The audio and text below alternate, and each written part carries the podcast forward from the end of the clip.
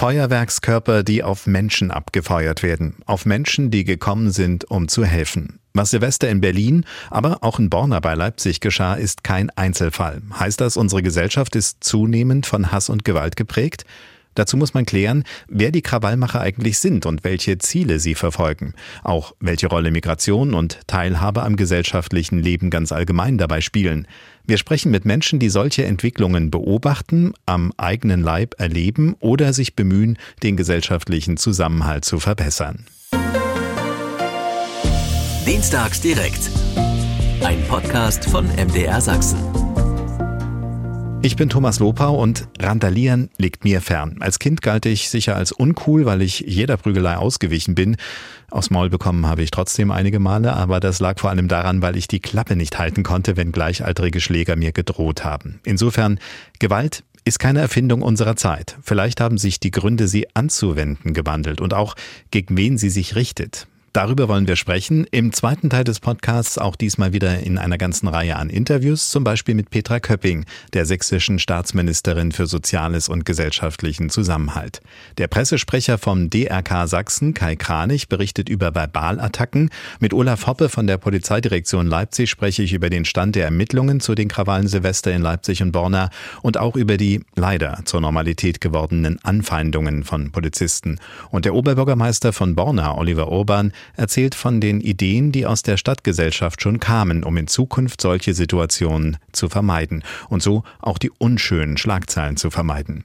Die Interviews wie gewohnt nach etwa 90 Minuten Talk und der beginnt jetzt.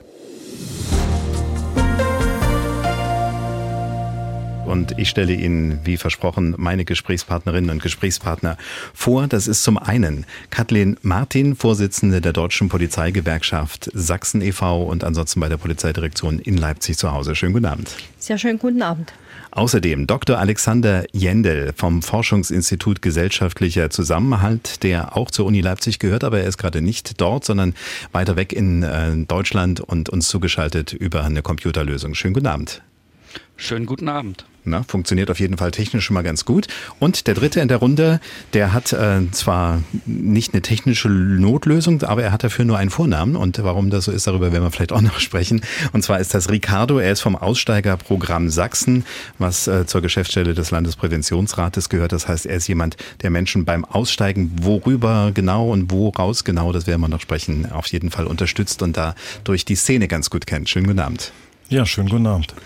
Als erstes würde ich jetzt vielleicht mal in meine Runde reinfragen, ähm, der Bezug zum Thema, also dass man irgendwie mit Krawallen, mit Randalen zu tun hat. Äh, vielleicht einfach mal, dass wir jeder schauen, inwiefern haben Sie mit dem Thema zu tun. Also ich denke mal, bei einer Polizistin ist es relativ klar, dass da ab und zu mal auch eine Situation auftaucht, wo es vielleicht mal brenzlig wird. Äh, Frau Martin, sind Sie eigentlich auch manchmal ab und zu mit draußen oder in dem früheren Polizeileben draußen gewesen? Jetzt haben Sie eine andere Aufgabe, Thema Opferschutz, da werden wir uns vielleicht nochmal ein andermal widersprechen, aber kennen Sie diese Situation? Ja, natürlich kenne ich die Situation. Ich war früher selber in der Bereitschaftspolizei, war in zivilen Einheiten unterwegs, war im Streifendienst beschäftigt, bin jetzt selber bei Einsätzen als Gewerkschaft unterwegs, um die Kollegen dort zu versorgen mit Getränken etc. und höre dort die Nöte und Leide der Kollegen, was da gerade angefallen ist. Manchmal geben wir das Klebeband aus, um die kaputten, weggetretenen Spiegel von den Einsatzfahrzeugen wieder zu flicken, dass man überhaupt weiterfahren kann.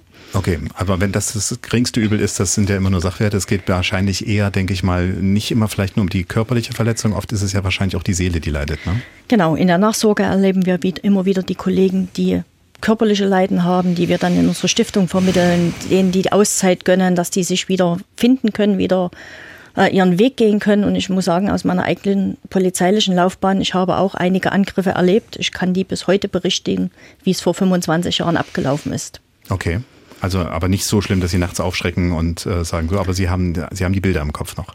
Es gibt tatsächlich Straßen, wenn ich dort durch Leipzig fahre, dann weiß ich genau, wie unser ziviles Auto damals entglast wurde von einem linken Mob innerhalb von kürzester Zeit, weil man uns als Zivilfahrender erkannt hat.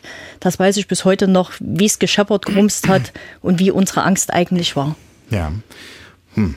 Äh, Dr. Jendel, äh, wie ist es bei Ihnen? Sie beschäftigen sich natürlich aus der akademischen Sicht mit dem Thema Extremismus generell. Äh, da ist jetzt erstmal egal, ob es links oder rechts ist oder von wo es auch sonst noch so kommt. Eigene Erfahrung mit, äh, mit Gewalt aus Ihrer Seite? Äh, Sie meine eigene ähm, also Erfahrung. Sind Sie mal in eine brenzliche Situation gekommen oder waren es dann immer doch nur zwischen zwei Buchdeckeln, wenn Sie darüber gelesen haben?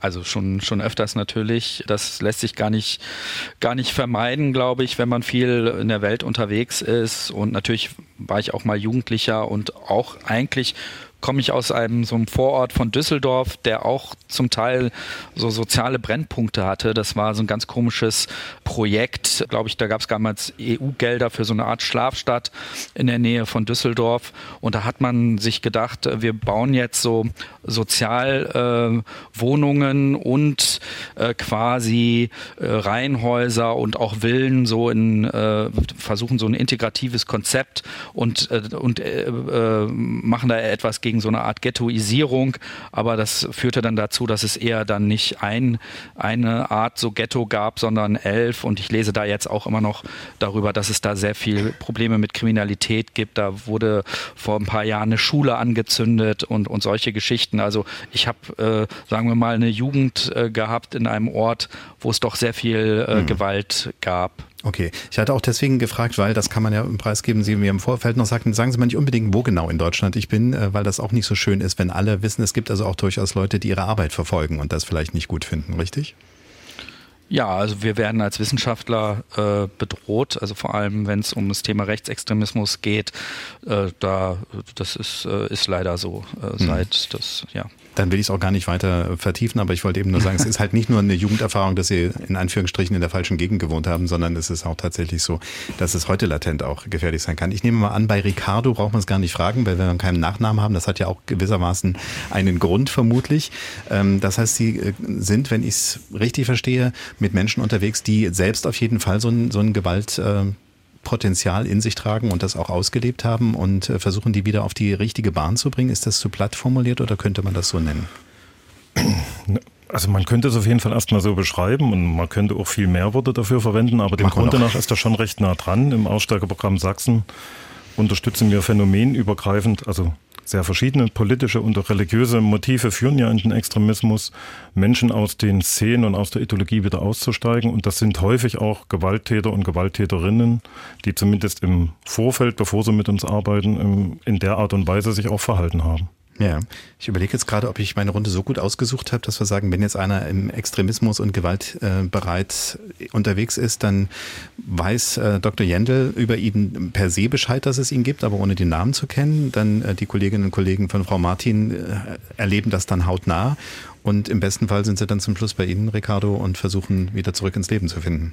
Vielleicht können wir ja mal so miteinander im Gespräch. Wäre auf jeden Fall eine, eine Möglichkeit. Ja, eigenes äh, Erleben, eigene Erfahrung und dass die Runde letztendlich aus verschiedenen Gründen da äh, drauf schaut, das haben wir schon besprochen. Eine Frage, die ich gerne am Anfang noch klären würde.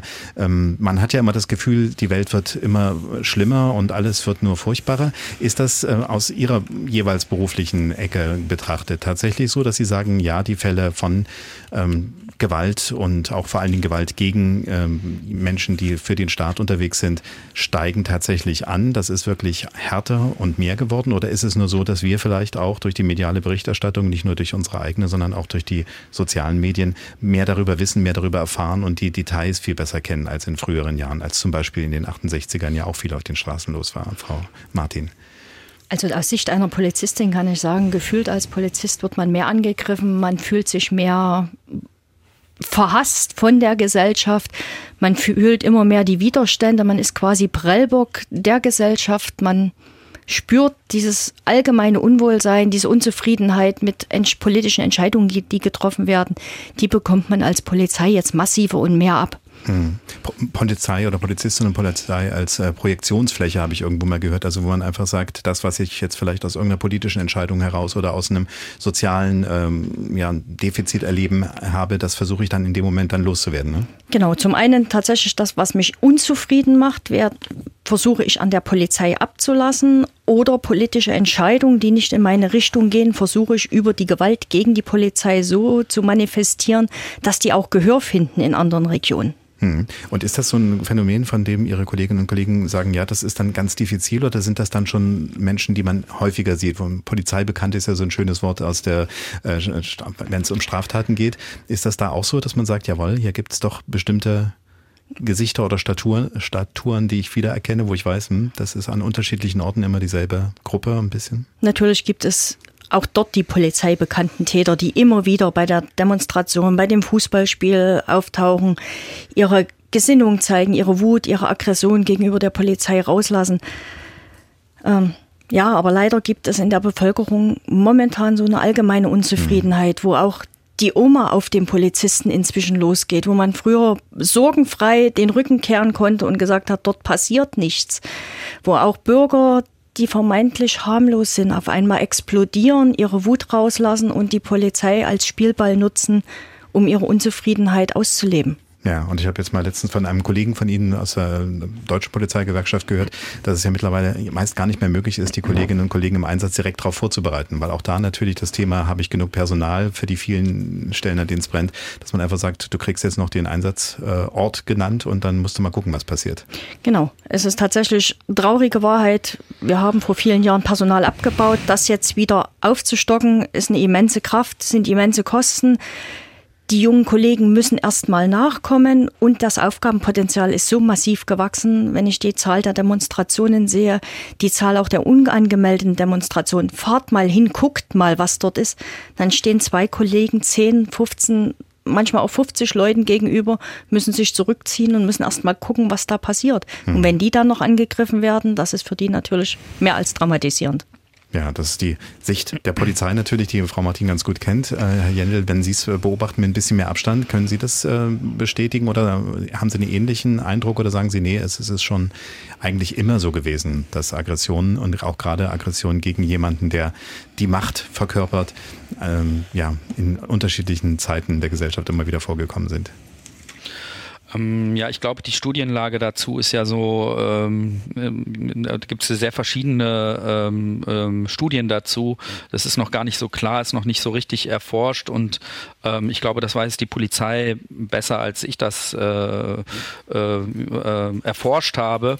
Also was jetzt diese Übergriffe betrifft, was so allgemein Gewalt betrifft, oder fangen wir mal an. Normalerweise unterscheiden wir, die vor allem sozialpsychologisch forschen, zwischen der Einstellungs- und der Verhaltensebene. Ja, also jemand, der zum Beispiel extremistisch eingestellt ist, der muss sich nicht unbedingt so verhalten. Und da beobachten wir aber tatsächlich aus, äh, oder das wissen wir aus Bevölkerungsumfragen, dass vor allem während der sogenannten Flüchtlingskrise, ähm, dass in dieser Zeit diejenigen, die, äh, sagen wir mal, radikal waren, rechtsextrem waren, sich äh, plötzlich, obwohl sie das vorher nicht unbedingt waren, plötzlich aber Gewalt äh, bereit gezeigt haben. Ja, also während die noch in Umfragen in den 2000er Jahren äh, nicht unbedingt äh, gesagt haben, dass sie Gewalt anwenden würden, ist das in diesem Zeitraum dann aber plötzlich geschehen. Also wir können das in den Bevölkerungsumfragen sehen. Wir konnten auch zu dieser Flüchtlingskrise sehen, dass es einen Anstieg gab an rechtsextremer Gewalt. Ähm, also da ist schon, da passiert schon irgendwie etwas, äh, äh wenn es so Krisen gibt. Und ich glaube, dass jetzt insbesondere in den letzten Jahren natürlich äh, die Pandemie für sehr viel Unzufriedenheit gesorgt hat, äh, für sehr viel Ängste unter der Bevölkerung, dass es dann aber, dass es dann Menschen gibt, die ohne ohnehin schon empfänglich sind oder eine, äh, wahrscheinlich, eine höhere Wahrscheinlichkeit haben, irgendwann mal Gewalt anzuwenden, dass die das dann jetzt halt auch eher tun, als das noch vor ein paar Jahren der Fall war. Es gibt also eher Schwankungen. Hm. Generell meine persönliche Einschätzung ist, dass ich schon glaube, dass man früher vielleicht der Polizei gegenüber auch etwas Autoritäts höriger war und da ein bisschen mehr Respekt hatte. Aber es gab natürlich immer unterschiedliche Zeiten. Sie haben es ja eben selber angesprochen, die 68er oder so, wo das dann nicht war. Oder denken wir mal an die, an die RAF oder so in diese Zeit und das ganze Milieu, was es darum halt gab. Also es hat es natürlich auch schon immer in irgendeiner Weise gegeben. Die Polizei hat nur jetzt natürlich das Problem, dass sie ähm, einerseits von den Linken angegangen wird, aber teilweise halt dann auch von den Rechten. Ähm, die kriegen es jetzt von allen drauf. Also das Thema Fußball und Gewalt klang ja eben schon mal an, darüber müssen wir auf jeden Fall auch noch sprechen, weil es sind ja nicht nur die Silvester-Situationen. Ich glaube, Herr Jendel hat es eben schon mal gesagt, dass äh, auch zum Beispiel im Umfeld von Fußballspielen ja auch durchaus mal Krawallbereitschaft ist. Und das war, wenn ich mich nicht irre, das weiß vielleicht auch Frau Martin noch genauer, im äh, vergangenen Jahr ja, ne? oder 2021 war es, glaube ich, schon äh, beim Dresdner ähm, Aufstieg. Welche Liga ist mir jetzt gerade entfallen? Zweite. Zweite Liga, genau. Man merkt eben doch, dass ich Fußball extrem sattelfest bin. Dass es da auch äh, rundherum um Randale, zu Randalen kam eigentlich eine, eine, Situation, in der man sich ja freuen müsste und trotzdem gibt es dann sowas. Wie erlebt man solche Dinge eigentlich als Polizistin, als Polizist, wo man sagt, hey Freunde, hier müsste man jetzt eigentlich mal eine Flasche Bier aufmachen und einfach nur glückselig vielleicht ein paar Scherben eventuell hinterlassen und dann kommt aber dann plötzlich doch so ein Aggressionspotenzial hoch? Ja, es ist natürlich, man arbeitet als Polizei vorher die Varianten aus. Was könnte passieren, wenn? Was passiert, wenn sich alle freuen, glücklich sind? Oder was passiert, wenn diese Freude in Aggression, in Übermut umschlägt? Was tun wir? Es ist natürlich für die Polizei genauso traurig, wenn ja, die Freude eskaliert, wenn da aus Freude Gewalt wird und die Gewalt gegenüber vom Polizisten ausgeübt wird, werden. Mhm. Wenn die Kollegen nicht im Dienst wären, würden sie sicherlich gerne mit den Dynamo-Fans zusammensitzen, auf den Sieg, auf den Aufstieg anstoßen. Insofern bin ich RB super, super dankbar, dass RB als Verein von Anfang an konsequent sagt, wir gehen gegen Randalierer, Störer vor, wir lassen die nicht mehr ins Stadion. Also das ist eigentlich unsere Vorbildmannschaft, wo ich sage, wow, ja. das ist ein Konzept die ja dann zum Teil wieder Gegenwind erfahren aus den Angestammten, äh, wo man sagen ein bisschen äh, hemdsärmlich das falsche Wort, sondern eben ein bisschen mit härteren Bandagen unterwegs und sagen, das ist eigentlich gar nicht die schöne Variante. Jetzt haben wir Ricardo noch nicht gefragt. Eigentlich müsste ich ja, glaube ich, bei Ihnen die Frage rumdrehen. Nicht erleben Sie, dass mehr Gewalt unterwegs ist, sondern erleben Sie auf der anderen Seite aber auch, dass äh, Menschen äh, häufiger dann sagen, das ist mir jetzt doch auch selbst zu viel. Ich, äh, ich merke plötzlich, wo ich hier hereingeraten bin. Gibt es das auch? Das ist ja so ein bisschen die, die hoffnungsfrohe Variante davon. Ne? Ja, vielleicht kann ich mal einfach beide Fragen greifen ja. Ähm, und mit der zuletzt gestellten mal direkt beginnen. Ja, wir haben tatsächlich Menschen, die sich an uns wenden und aussteigen und die sehr deutlich machen, dass sie aus dem, ich würde es mal als Kreislauf bezeichnen, von, von einer inneren Wut, von einer inneren Unzufriedenheit und dem Ausagieren über Gewalt tatsächlich aussteigen und ausbrechen wollen und dabei Unterstützung. Wir bieten ja sozialpädagogische Beratung, aber auch psychologische, psychotherapeutische Beratung an, ähm, Unterstützung brauchen, um tatsächlich für sich in sagen wir mal, stabilen Veränderungsweg entwickeln und bestreiten zu können. Also insofern ja, damit sind wir konfrontiert und das ist, wir arbeiten in aller Regel biografisch mit den Menschen, die sich an uns wenden. Das ist bei nahezu allen gibt es Erfahrungen, entweder aus früher Kindheit im Zuge von ähm, Erziehung und dort äh, erfahrenen sagen wir mal, Verhaltensmustern durch die Eltern oder eben dann in jungen Jahren, wo Gewalt als sehr nützliches Instrument in, in der Klärung seiner Alltagsthemen ähm, erfahren wird. Ne? Wenn junge Leute oder wenn generell Menschen die Erfahrung machen, dass Gewalt ein, ein Verhalten ist, was mich in Situationen voranbringt, dann werden sie das Verhalten stabilisieren und häufiger zeigen. So funktionieren wir genau mit anderen Dingen ja auch. Hm. Jetzt springe ich noch mal kurz einen Punkt zurück zu der Frage, ähm, wie war das mit den Fällen? Ähm, ohne jetzt die letzten Statistiken geprüft zu haben, ähm, finde ich schon, dass wir einerseits ja in unserer Gesellschaft in einen Rückgang an sagen wir mal, in den Alltag eingebetteter Gewalt verzeichnen können. Glücklicherweise Gewalt in Schule, Gewalt auf der Straße. Die typische Kneipenschlägerei, die man noch so aus den Filmen und genau, Büchern von früher kennt. Ne? haben ja vor uns auch gefragt, wie ging es einem selber oder wie geht es einem selber im mhm. Leben. Ich bin in den 90ern jünger gewesen als jetzt. Ach. Entsprechend habe ich da auch eine andere Realität kennengelernt, als, sie, als ich sie jetzt kennenlerne, wobei ich jetzt auch älter bin. Aber ich glaube, das hat sich gesellschaftlich schon ein Stück weit transformiert.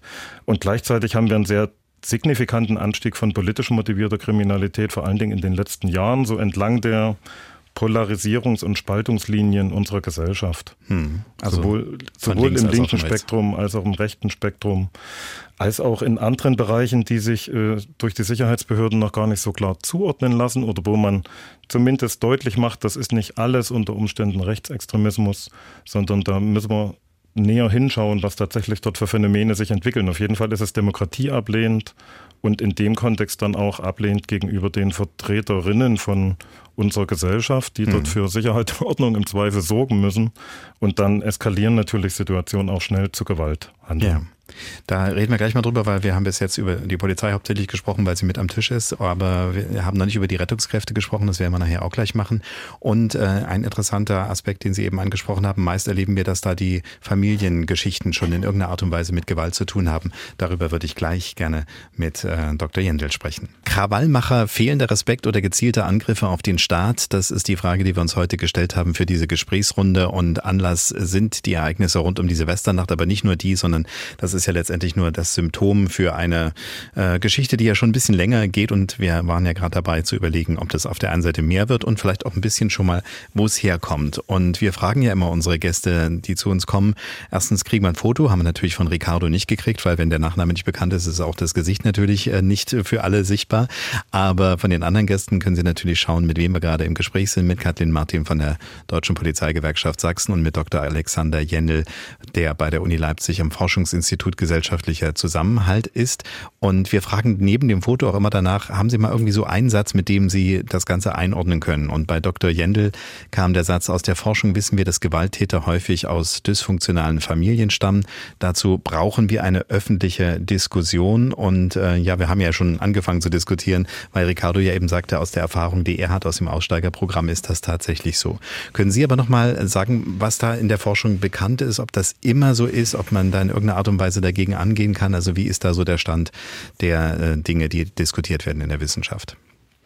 Ja, äh, sehr gerne. Also erstmal, um es ein bisschen zu relativieren, es gibt immer sehr viele Faktoren. Es gibt nicht den einen Faktor, warum jemand äh, Gewalt anwendet, aber sehr gut ist eigentlich belegt dieser Faktor dysfunktionale äh, Familie. Also Sie können sich äh, Studien über äh, die Biografien von Gewalttätern, äh, zum Beispiel Extremisten links, rechts, islamistisch anschauen. Da gibt es zum Beispiel vom BKA eine Studie, die auch zu diesem, diesem Ergebnis kommt, dass die Familie Familien, dysfunktionale Familien, also chaotische Familien, in der es vielleicht auch zu äh, Missbrauchserfahrungen kommt, äh, dass das ähm, häufig der Hintergrund ist und dass sozusagen diese extremistische Gruppe auch so eine Art Familienersatz ist, etwas, wo man sozusagen Sicherheit äh, bekommt, die man so in seiner Familie nicht bekommt. Ja, also das ist eigentlich ziemlich gut belegt. Sie können auch immer nach irgendwelchen Tätern googeln und Kindheit eingeben. Sie werden da sehr oft etwas finden, sei es Beate Zschäpe oder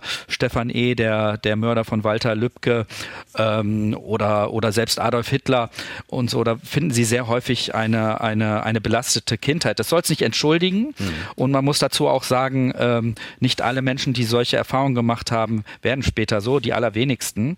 Aber es ist ein, ein Weg. Und wir haben zum Beispiel in Leipzig eine Studie gemacht unter äh, Schülerinnen und Schülern ähm, im Alter von 14 bis 16 Jahren und da finden wir heraus, dass die Gewalt Befürwortung zunächst einmal etwas mit der Persönlichkeit, mit Persönlichkeitsmerkmalen zu tun. Und zwar Narzissmus, ja, ähm, also quasi ein übersteigertes ähm, Selbstwertgefühl oder erstmal ein Problem mit dem Selbstwertgefühl.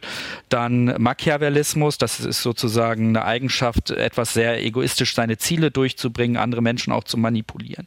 Und Psychopathie, da kommt dann noch die, die Empathielosigkeit dazu, also dass man nicht in der Lage ist, sich in andere Menschen Menschen so richtig hineinzuversetzen. Das steht erstmal im Zusammenhang mit der Gewaltbefürwortung. Und hm. das, wie das zustande kommt, das hat wiederum etwas zu tun mit, emo, mit fehlender emotionaler Wärme in der, äh, in der Familie, also durch die Eltern.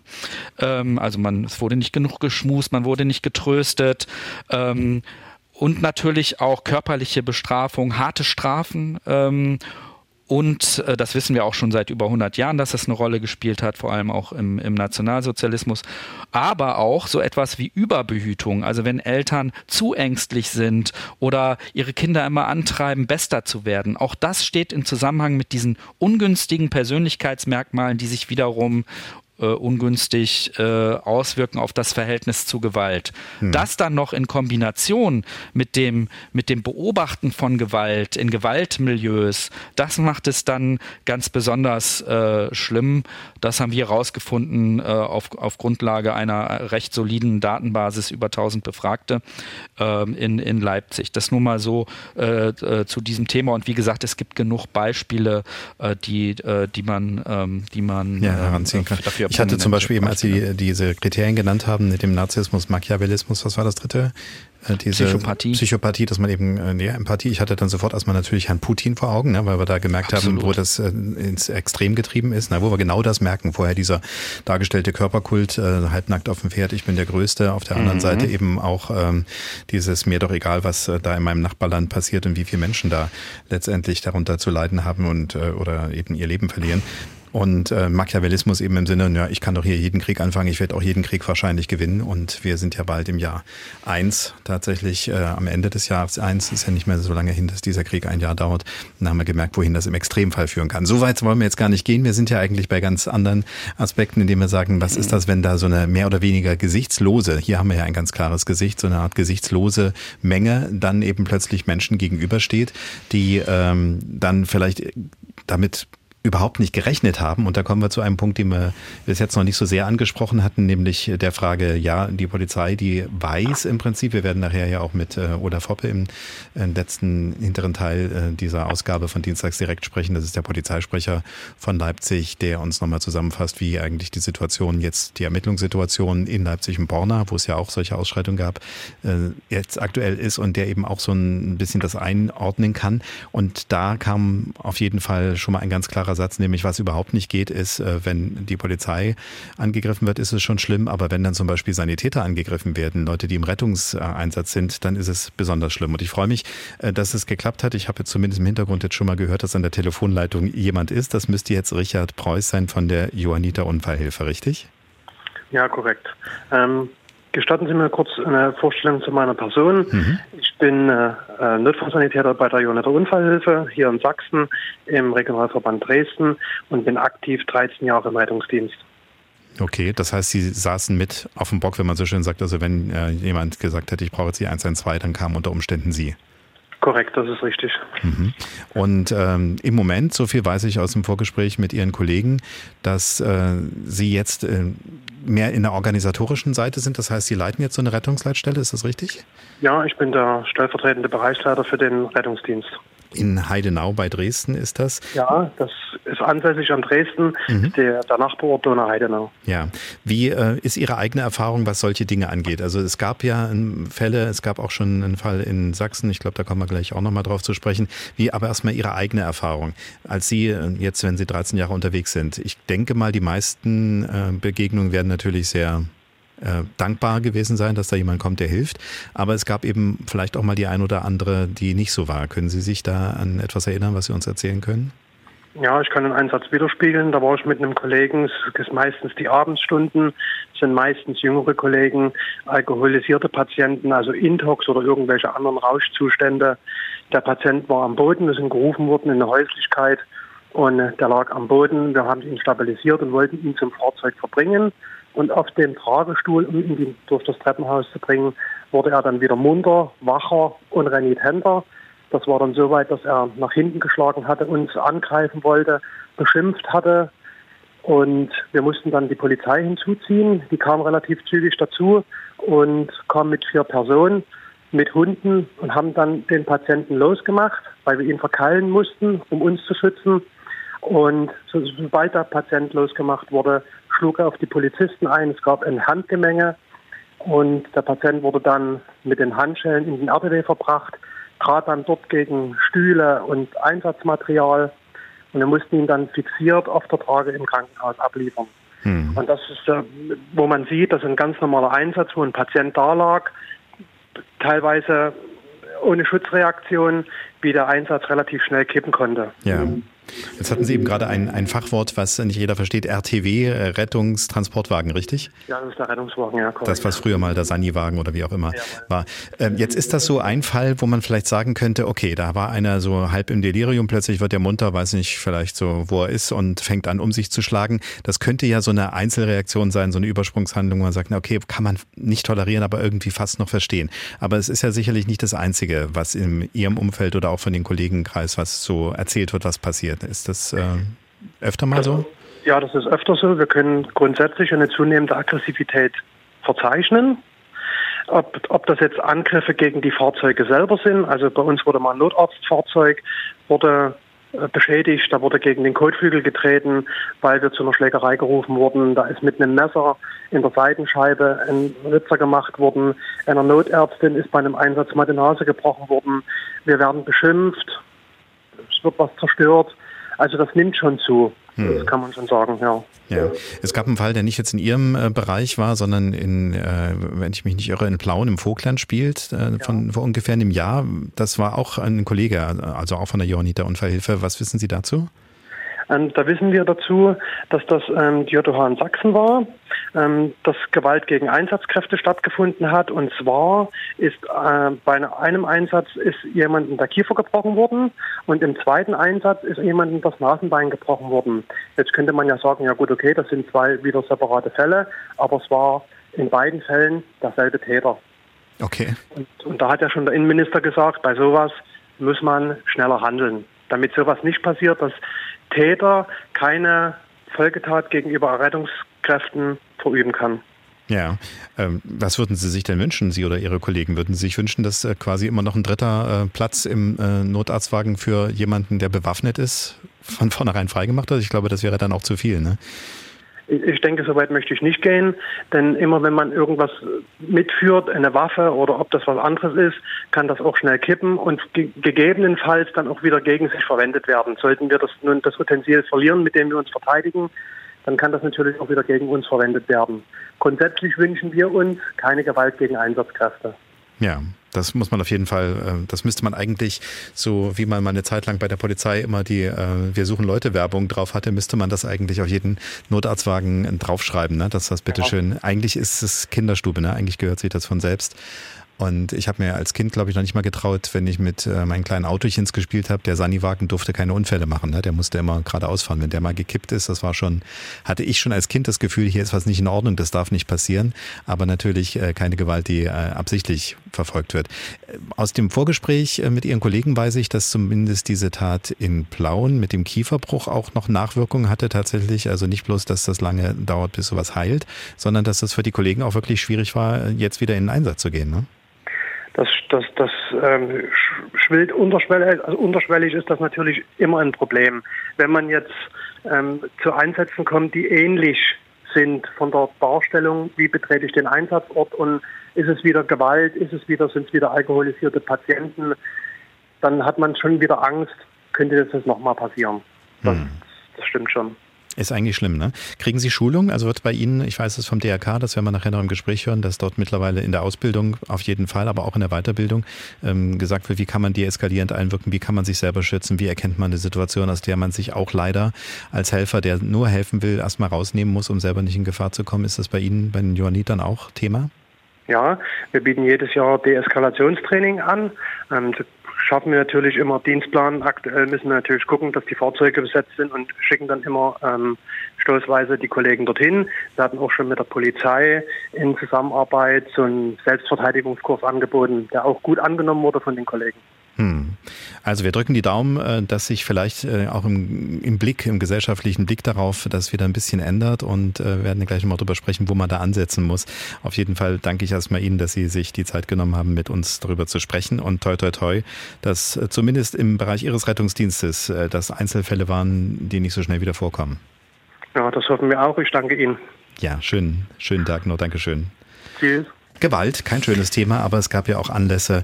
In der Silvesternacht haben wir das nicht nur in Berlin, sondern auch an anderen Orten erlebt. Und das ist ja nicht der einzige Fall. Wir hatten eben schon das Thema rund um Fußballspiele zum Beispiel gibt es sowas. Oder eben auch manchmal plötzlich, wenn eigentlich der Rettungssanitäter kommt und plötzlich mit einem gebrochenen Nase oder einem gebrochenen Unterkiefer nach Hause geht, dann ist das alles andere als normal. Und wie das so ist mit den Krawallmachern, was sie treibt und äh, wo wir das überall erleben und wie man vielleicht dagegen etwas ähm, vorgehen kann, um das zu ändern, darüber wollen wir heute sprechen. Und jetzt ist auch bei uns die äh, Monika Werner aus unserer Dienstagsdirektredaktion. Die hat sozusagen das Ohr am Telefon, den Blick auf den sozialen Medien und auf, der, auf dem E-Mail-Eingang. Was ist denn bis jetzt so in den ersten Runden an Anregungen gekommen, Monika?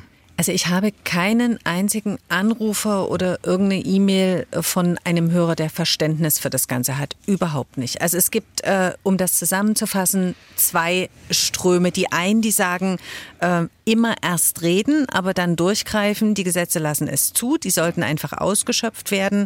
Strengere Auflagen oder mehr Teilhabe von beidem etwas, beides in Maßen. Aber wer sich nicht an Gesetze hält, der muss bestraft werden. Es haben sich dann aber auch richtig empörte Hörer gemeldet, die wirklich sagen, das kann nicht sein, was hier passiert. Wie weit soll das noch gehen, bevor dieser Gewalteinhalt geboten wird? Deshalb Auflagen, Verbote, Polizeipräsenz. Es würde an Respekt fehlen. Angebote helfen nicht, Strafen müssen her und der gesellschaftliche Zusammenhalt, der sei gerade am Bröckeln. Also wirklich auch Leute, die irgendwie auch nicht mehr weiter wissen. Die sagen, was hier passiert, das ist so nicht mehr unseres. Was kann man da dagegen tun? Wir sind ein bisschen hilflos und machtlos. Mhm. Und dann gibt es auch direkt eine Frage von einem Hörer, was denn aus den zusätzlichen 1000 Polizisten äh, geworden wäre, die Herr Kretschmer bei der letzten Landtagswahl versprochen hat. Also so insgesamt mehr Polizeipräsenz, man soll die Gesetze mehr ausnutzen, Leute, die sowas machen sollen, bestraft werden. Das ist so ein bisschen der Tenor, den ich bis ja. jetzt rausgehört habe. Okay, ähm, da würde ich mal die Frage an zwei Richtungen weitergeben. Auf der einen Seite, Frau Martin, äh, ich weiß jetzt nicht, inwiefern Sie auch die Personalstatistik dabei haben, wobei Sie auch im Personalrat sind. Das heißt, Sie haben da wahrscheinlich einen ganz guten Blick äh, drauf. Ähm, ich glaube, es sind mehr geworden, ne? Verschwinden geringe mehr. Okay. Also die versprechen 1000 Polizisten mehr. Es gehört zur Wahrheit dazu, dass man einen Polizisten ja auch ausbilden muss. Im mittleren Dienst zweieinhalb Jahre, im gehobenen Dienst drei Jahre. Es gehört auch zur Wahrheit dazu, dass im letzten Doppelhaushalt, also wir haben 2022, haben wir noch 700 eingestellt. Der nächste Doppelhaushalt sagt nur noch 600 Einstellungen, beziehungsweise ist für die kommenden Jahre nur noch 450er Einstellungen geplant. Das heißt, von unseren Auszubildenden brechen 15 Prozent die Ausbildung ab, kommen am Ende nicht an, weil sie sich umentschieden haben, weil sie andere Wege gehen, etc. Und über 400 Kollegen gehen jährlich in Rente, in Pension. Mhm. Muss man nicht viel rechnen, von 14, knapp über 14.000 Beamten. Wenn man auf die Zahl 15.000 und 14, was das der Haushalt vorgibt, äh, hinsteuern will, dauert das eine ganze lange Zeit. Und wenn man zu den Warenzahlen kommt, die die Fachkommission bereits als Bedarf vor zwei Jahren ermittelt hat, die sprechen von über 16.000 oder fast 16.000 Beamte, die wir brauchen, mhm. um alle Aufgaben abzudecken, mit Stand vor zwei Jahren. Also der Rückhalt in der Gesellschaft scheint ja nach und nach mehr dafür zu kommen. Vielleicht hat man früher das Sparen noch beklatscht. Ich glaube, mittlerweile würde das äh, niemand mehr beklatschen, dass man sagt, wir bauen Polizisten ab, dann würden alle sagen, nee, verrückt. Was ich äh, ganz gerne mal an Ricardo weitergeben würde, weil eben ja auch so ein bisschen kam, dieses Jahr, wir brauchen dann auf jeden Fall vom Polizisten vielleicht die Deeskalationsansprache in dem Moment und dann aber doch das harte Durchgreifen und nachgelagert mehr stärkere Justiz vielleicht oder die Möglichkeit, die Gesetze durchzusetzen. Ist aus äh, Ihrer Erfahrung das so der Weg, dass man den Menschen, die in Richtung Gewalt tendieren, sozusagen mal buh macht mit einem äh, Paragraphen äh, in der Hand und dann ist alles gut? Oder ist das eher kontraproduktiv aus der Erfahrung, die Sie haben? Mhm. Also ich glaube, kontraproduktiv ist es nicht, wenn wir als Gesellschaft die Regeln, die gemeinsam verhandelt wurden und die in Gesetzen letzten Endes auch Niederschlag finden, ähm, auch anwenden. Ne? Also das kann nie und nimmer falsch sein. Insofern glaube ich, das ist auf jeden Fall ein Moment. Ich würde vielleicht nochmal so in, also eher die Zeitperspektive aufmachen. Ich glaube, in einer kurzfristigen Perspektive, na klar, müssen Straftaten geahndet werden. Und ist es, und da gibt es ja auch äh, gute Untersuchungen dazu, immer hilfreich, wenn auf in, in, eine Straftat oder einen kriminellen Akt tatsächlich auch zeitig im Anschluss, also mit wenig Zeitverzug, eine juristische Befassung äh, erfolgt. Ne? Weil dann die, die Effekte bei denjenigen, die die Tat ausgeübt haben, am größten sind und die Chancen auf Verhaltensänderung auch noch am, ja, am besten sind. Langfristig müssen wir natürlich gesellschaftlich, und eine Hörerin oder mehrere haben ja ganz offensichtlich die Themen auch benannt, äh, uns die Frage stellen, wie sieht's denn mit dem gesellschaftlichen Zusammenhalt aus und wie gelingt es uns für Teilgruppen unserer Gesellschaft eine Teilhabe zu gewährleisten, die tatsächlich sehr viel stärker attraktiv ist, als sich in, in, in dysfunktionalen Gruppenzusammenhängen aufzuhalten und quasi immer wieder auch mit äh, Polizei oder anderen staatlichen ähm, Begrenzungsmöglichkeiten aneinander zu geraten und sich die Zukunft aufs eigene Leben zu verspielen. Also ich glaube, wir haben sozusagen zwei Notwendigkeiten, die wir betrachten müssen. Auf kurze Sicht Sanktionen, auf lange Sicht gesellschaftlich die ja, die, die Teilhabe verbessern, die Bildung verbessern und darüber auch die Chance auf in, in eine demokratische Perspektive, die die Leute entwickeln können, erhöhen. Ja, jetzt hatten Sie ja gerade gesagt oder beide gesagt, man braucht einen gewissen Zeithorizont. Auf der einen Seite, bis die Polizisten ausgebildet sind, auf der anderen Seite, bis die Dinge äh, wahrscheinlich greifen. Die man einmal anstrebt. Ähm, könnte man dann sagen, wir haben so eine Art verlorene Generation dazwischen, weil die äh, erreichen wir jetzt zum Beispiel gar nicht mehr, auf Seiten der Gewalttäter zumindest. Die können wir jetzt nicht mehr alle erziehen, wenn sie jetzt schon aus der Pubertät raus und irgendwo im, im jungen Erwachsenenalter sind, äh, werden sie ja nicht mehr über die Schule angesprochen. Ich weiß nicht, Herr Jendel, ob Sie aus der äh, mhm. Perspektive auch was sagen können. Wie erreicht man dann diese, die jetzt mehr oder weniger schon ja nicht mehr beschult werden? Ja, also erstmal vielleicht kann ich, darf ich da auch noch mal kurz was zu sagen zur Polizei. Ähm, ich verstehe das auch, äh, wenn man mehr Polizei fordert und auch mehr Bestrafung, aber äh, das kann es ja letzten Endes nicht äh, alles sein, denn die Polizei, die muss ja immer ausbaden, was vorher eigentlich äh, äh, versäumt wurde in der Gesellschaft. Ja, weil in, in und äh, wir sollten doch vielleicht auch daran denken, dass wir es gar nicht so weit kommen lassen, dass die Polizei tätig werden äh, muss. Und was diese Gewalttäter betrifft, also es ist richtig, je früher man anfängt mit der Prävention, desto besser. Und es gibt natürlich vor allem, wenn es um schwere Persönlichkeitsstörungen geht, es sind ja auch oft ähm, Gewalttäter, die äh, Persönlichkeitsstörungen haben, äh, schwer narzisstisch, bis hin zu antisozial und äh, auch Psychopathie. Ähm, das ist unglaublich schwierig, da äh, therapeutisch äh, tätig zu werden. Das kommt dann natürlich immer auf den Einzelfall an, was ist da geschehen. Manchmal gibt es Menschen, die so gewaltbereit sind. Ich denke jetzt vor allem an, äh, an, an Menschen, die Morde begehen. Auch da muss man natürlich immer gucken, wie ist das entstanden, die aber so gefährlich sind, dass wir sie eigentlich nur noch wegsperren können. Und die müssen ja auch wollen, die müssen ja therapiert werden wollen. Das wollen sie oftmals gar nicht. Da ist schon zu viel kaputt gemacht worden vorher in der Biografie, dass das oftmals gar nicht möglich ist, dass da auch gar nicht die Reflexion da ist. Aber das ist immer, muss man immer im Einzelfall gucken. Aber ja. generell geht, wir sollten doch alles dafür tun und äh, auch Geld dafür einsetzen, dass es gar nicht erst so weit kommt, dass ein Mensch äh, so, ähm, äh, so wird und zu Gewalt neigt. Mhm. Da sind wir dann so bei solchen Themen wie Prävention, wo wir natürlich sehr schnell wieder dann im Jugendbereich sind, wo es noch am ähm, meisten vielleicht Früchte trägt tatsächlich. Da mhm. sollten wir auf jeden Fall auch noch drauf äh, zu sprechen kommen und wir sollten nochmal drauf zu sprechen kommen, was dieser gesellschaftliche Zusammenhalt dann eigentlich unter Umständen beinhalten kann. Also woran wir den festmachen. Ihr Institut trägt äh, das ja im Titel und äh, ich habe auch mit unserer Staatsministerin für Soziales und gesellschaftlichen Zusammenhalt mit Petra Köpping gesprochen.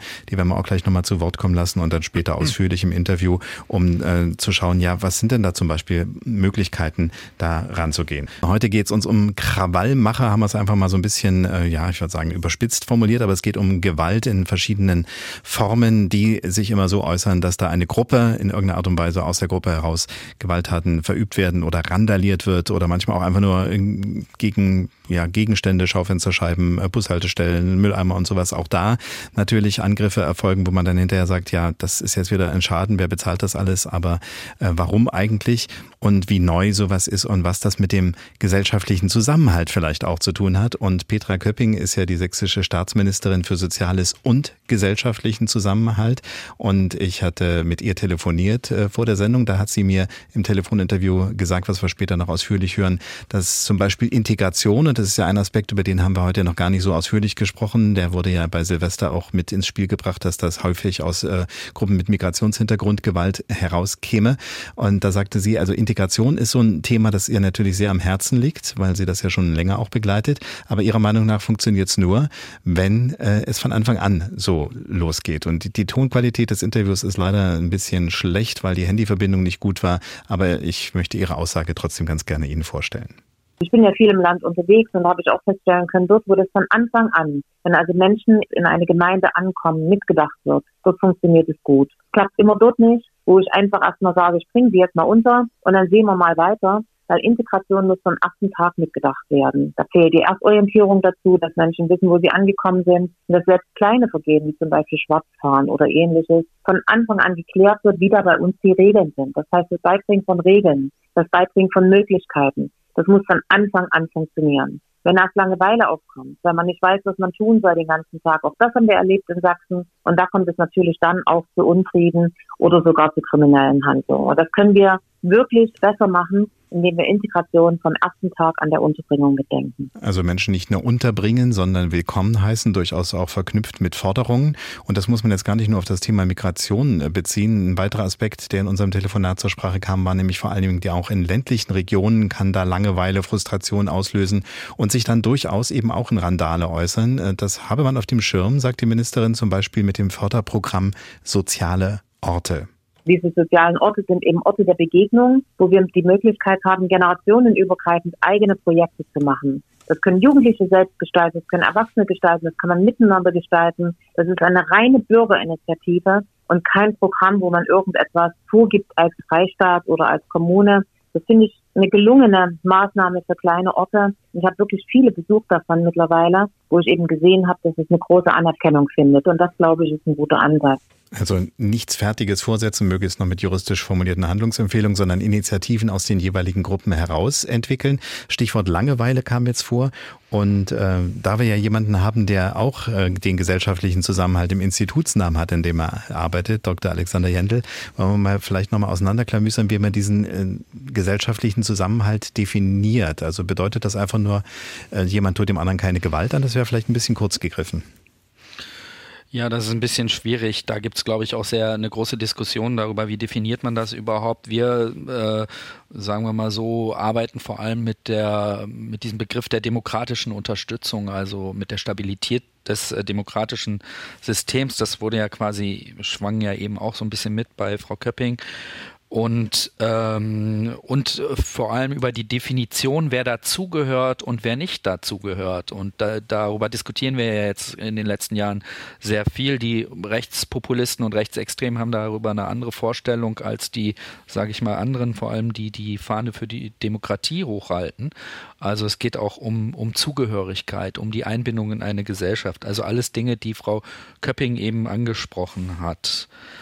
Ähm, was diese Langeweile und Frustration betrifft, vor allem im ländlichen Bereich, vielleicht kann man dazu auch noch mal sagen, dass es ja auch noch ein weiteres Problem ist, dass äh, teilweise in einigen Gebieten sowas wie eine Art Normalisierung von, von Rechtsextremismus äh, geschehen ist und dass manchmal äh, die Rechtsextremen das einzige kulturelle Angebot äh, liefern für Jugendliche. Also das ist ein ganz großes Problem und da muss man natürlich auch dazwischen gehen und ja solche Orte der Begegnung ähm, äh, schaffen. Ich glaube, das ist eine, eine gute äh, Möglichkeit. Hm. Wird sowas dann auch von Ihrem Institut wissenschaftlich begleitet, dass man sagt, da gibt es jetzt ein Projekt und das Projekt wird jetzt angeschaut und dann hat man hinterher irgendwann valide Daten, wo man sagen kann, hat was gebracht oder nicht?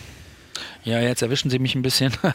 Äh, ich kenne natürlich nicht alle Projekte. Wir haben, glaube ich, 150 mhm. Mitarbeiter und ich weiß jetzt nicht, wer, äh, kenne nicht alle Projekte im Einzelnen, aber es gibt auf jeden Fall Projekte, äh, so, sogenannte Transferprojekte, weil wir wollen ja nicht nur im Elfenbeinturm bleiben, sondern auch äh, äh, quasi selber ins Gespräch kommen mit der Bevölkerung. Und es gibt aus unserem Institut heraus solche, solche Transferprojekte. Zum Beispiel gab es mal einen Bus, der äh, mit äh, so einen Dialog geführt hat mit Bürgern und, mhm. und so etwas. Und da soll dann auch zukünftig noch mehr äh, geschehen. Also auch Begegnung von Wissenschaftlern mit Bürgerinnen, ja. die dann auch teilnehmen sollen an, an, ähm, an wissenschaftlichen Untersuchungen, Feedback bekommen und auch eingebunden werden sollen. Ist also wir wollen selber auch was dazu beitragen zum gesellschaftlichen Zusammenhalt. Gut, ist das jetzt nicht meine Idee und Sie sagen, Mensch, hätten wir ja drauf kommen können, sondern sowas läuft schon in unterschiedlichen äh, Standorten. Das habe ich nämlich vorhin nicht gesagt. Das Forschungsinstitut Gesellschaftlicher Zusammenhalt ist ja nicht nur in Leipzig, aber eben auch in Leipzig. Es hat insgesamt elf Standorte, unter anderem in Berlin, Bielefeld, Bremen, Frankfurt. Frankfurt,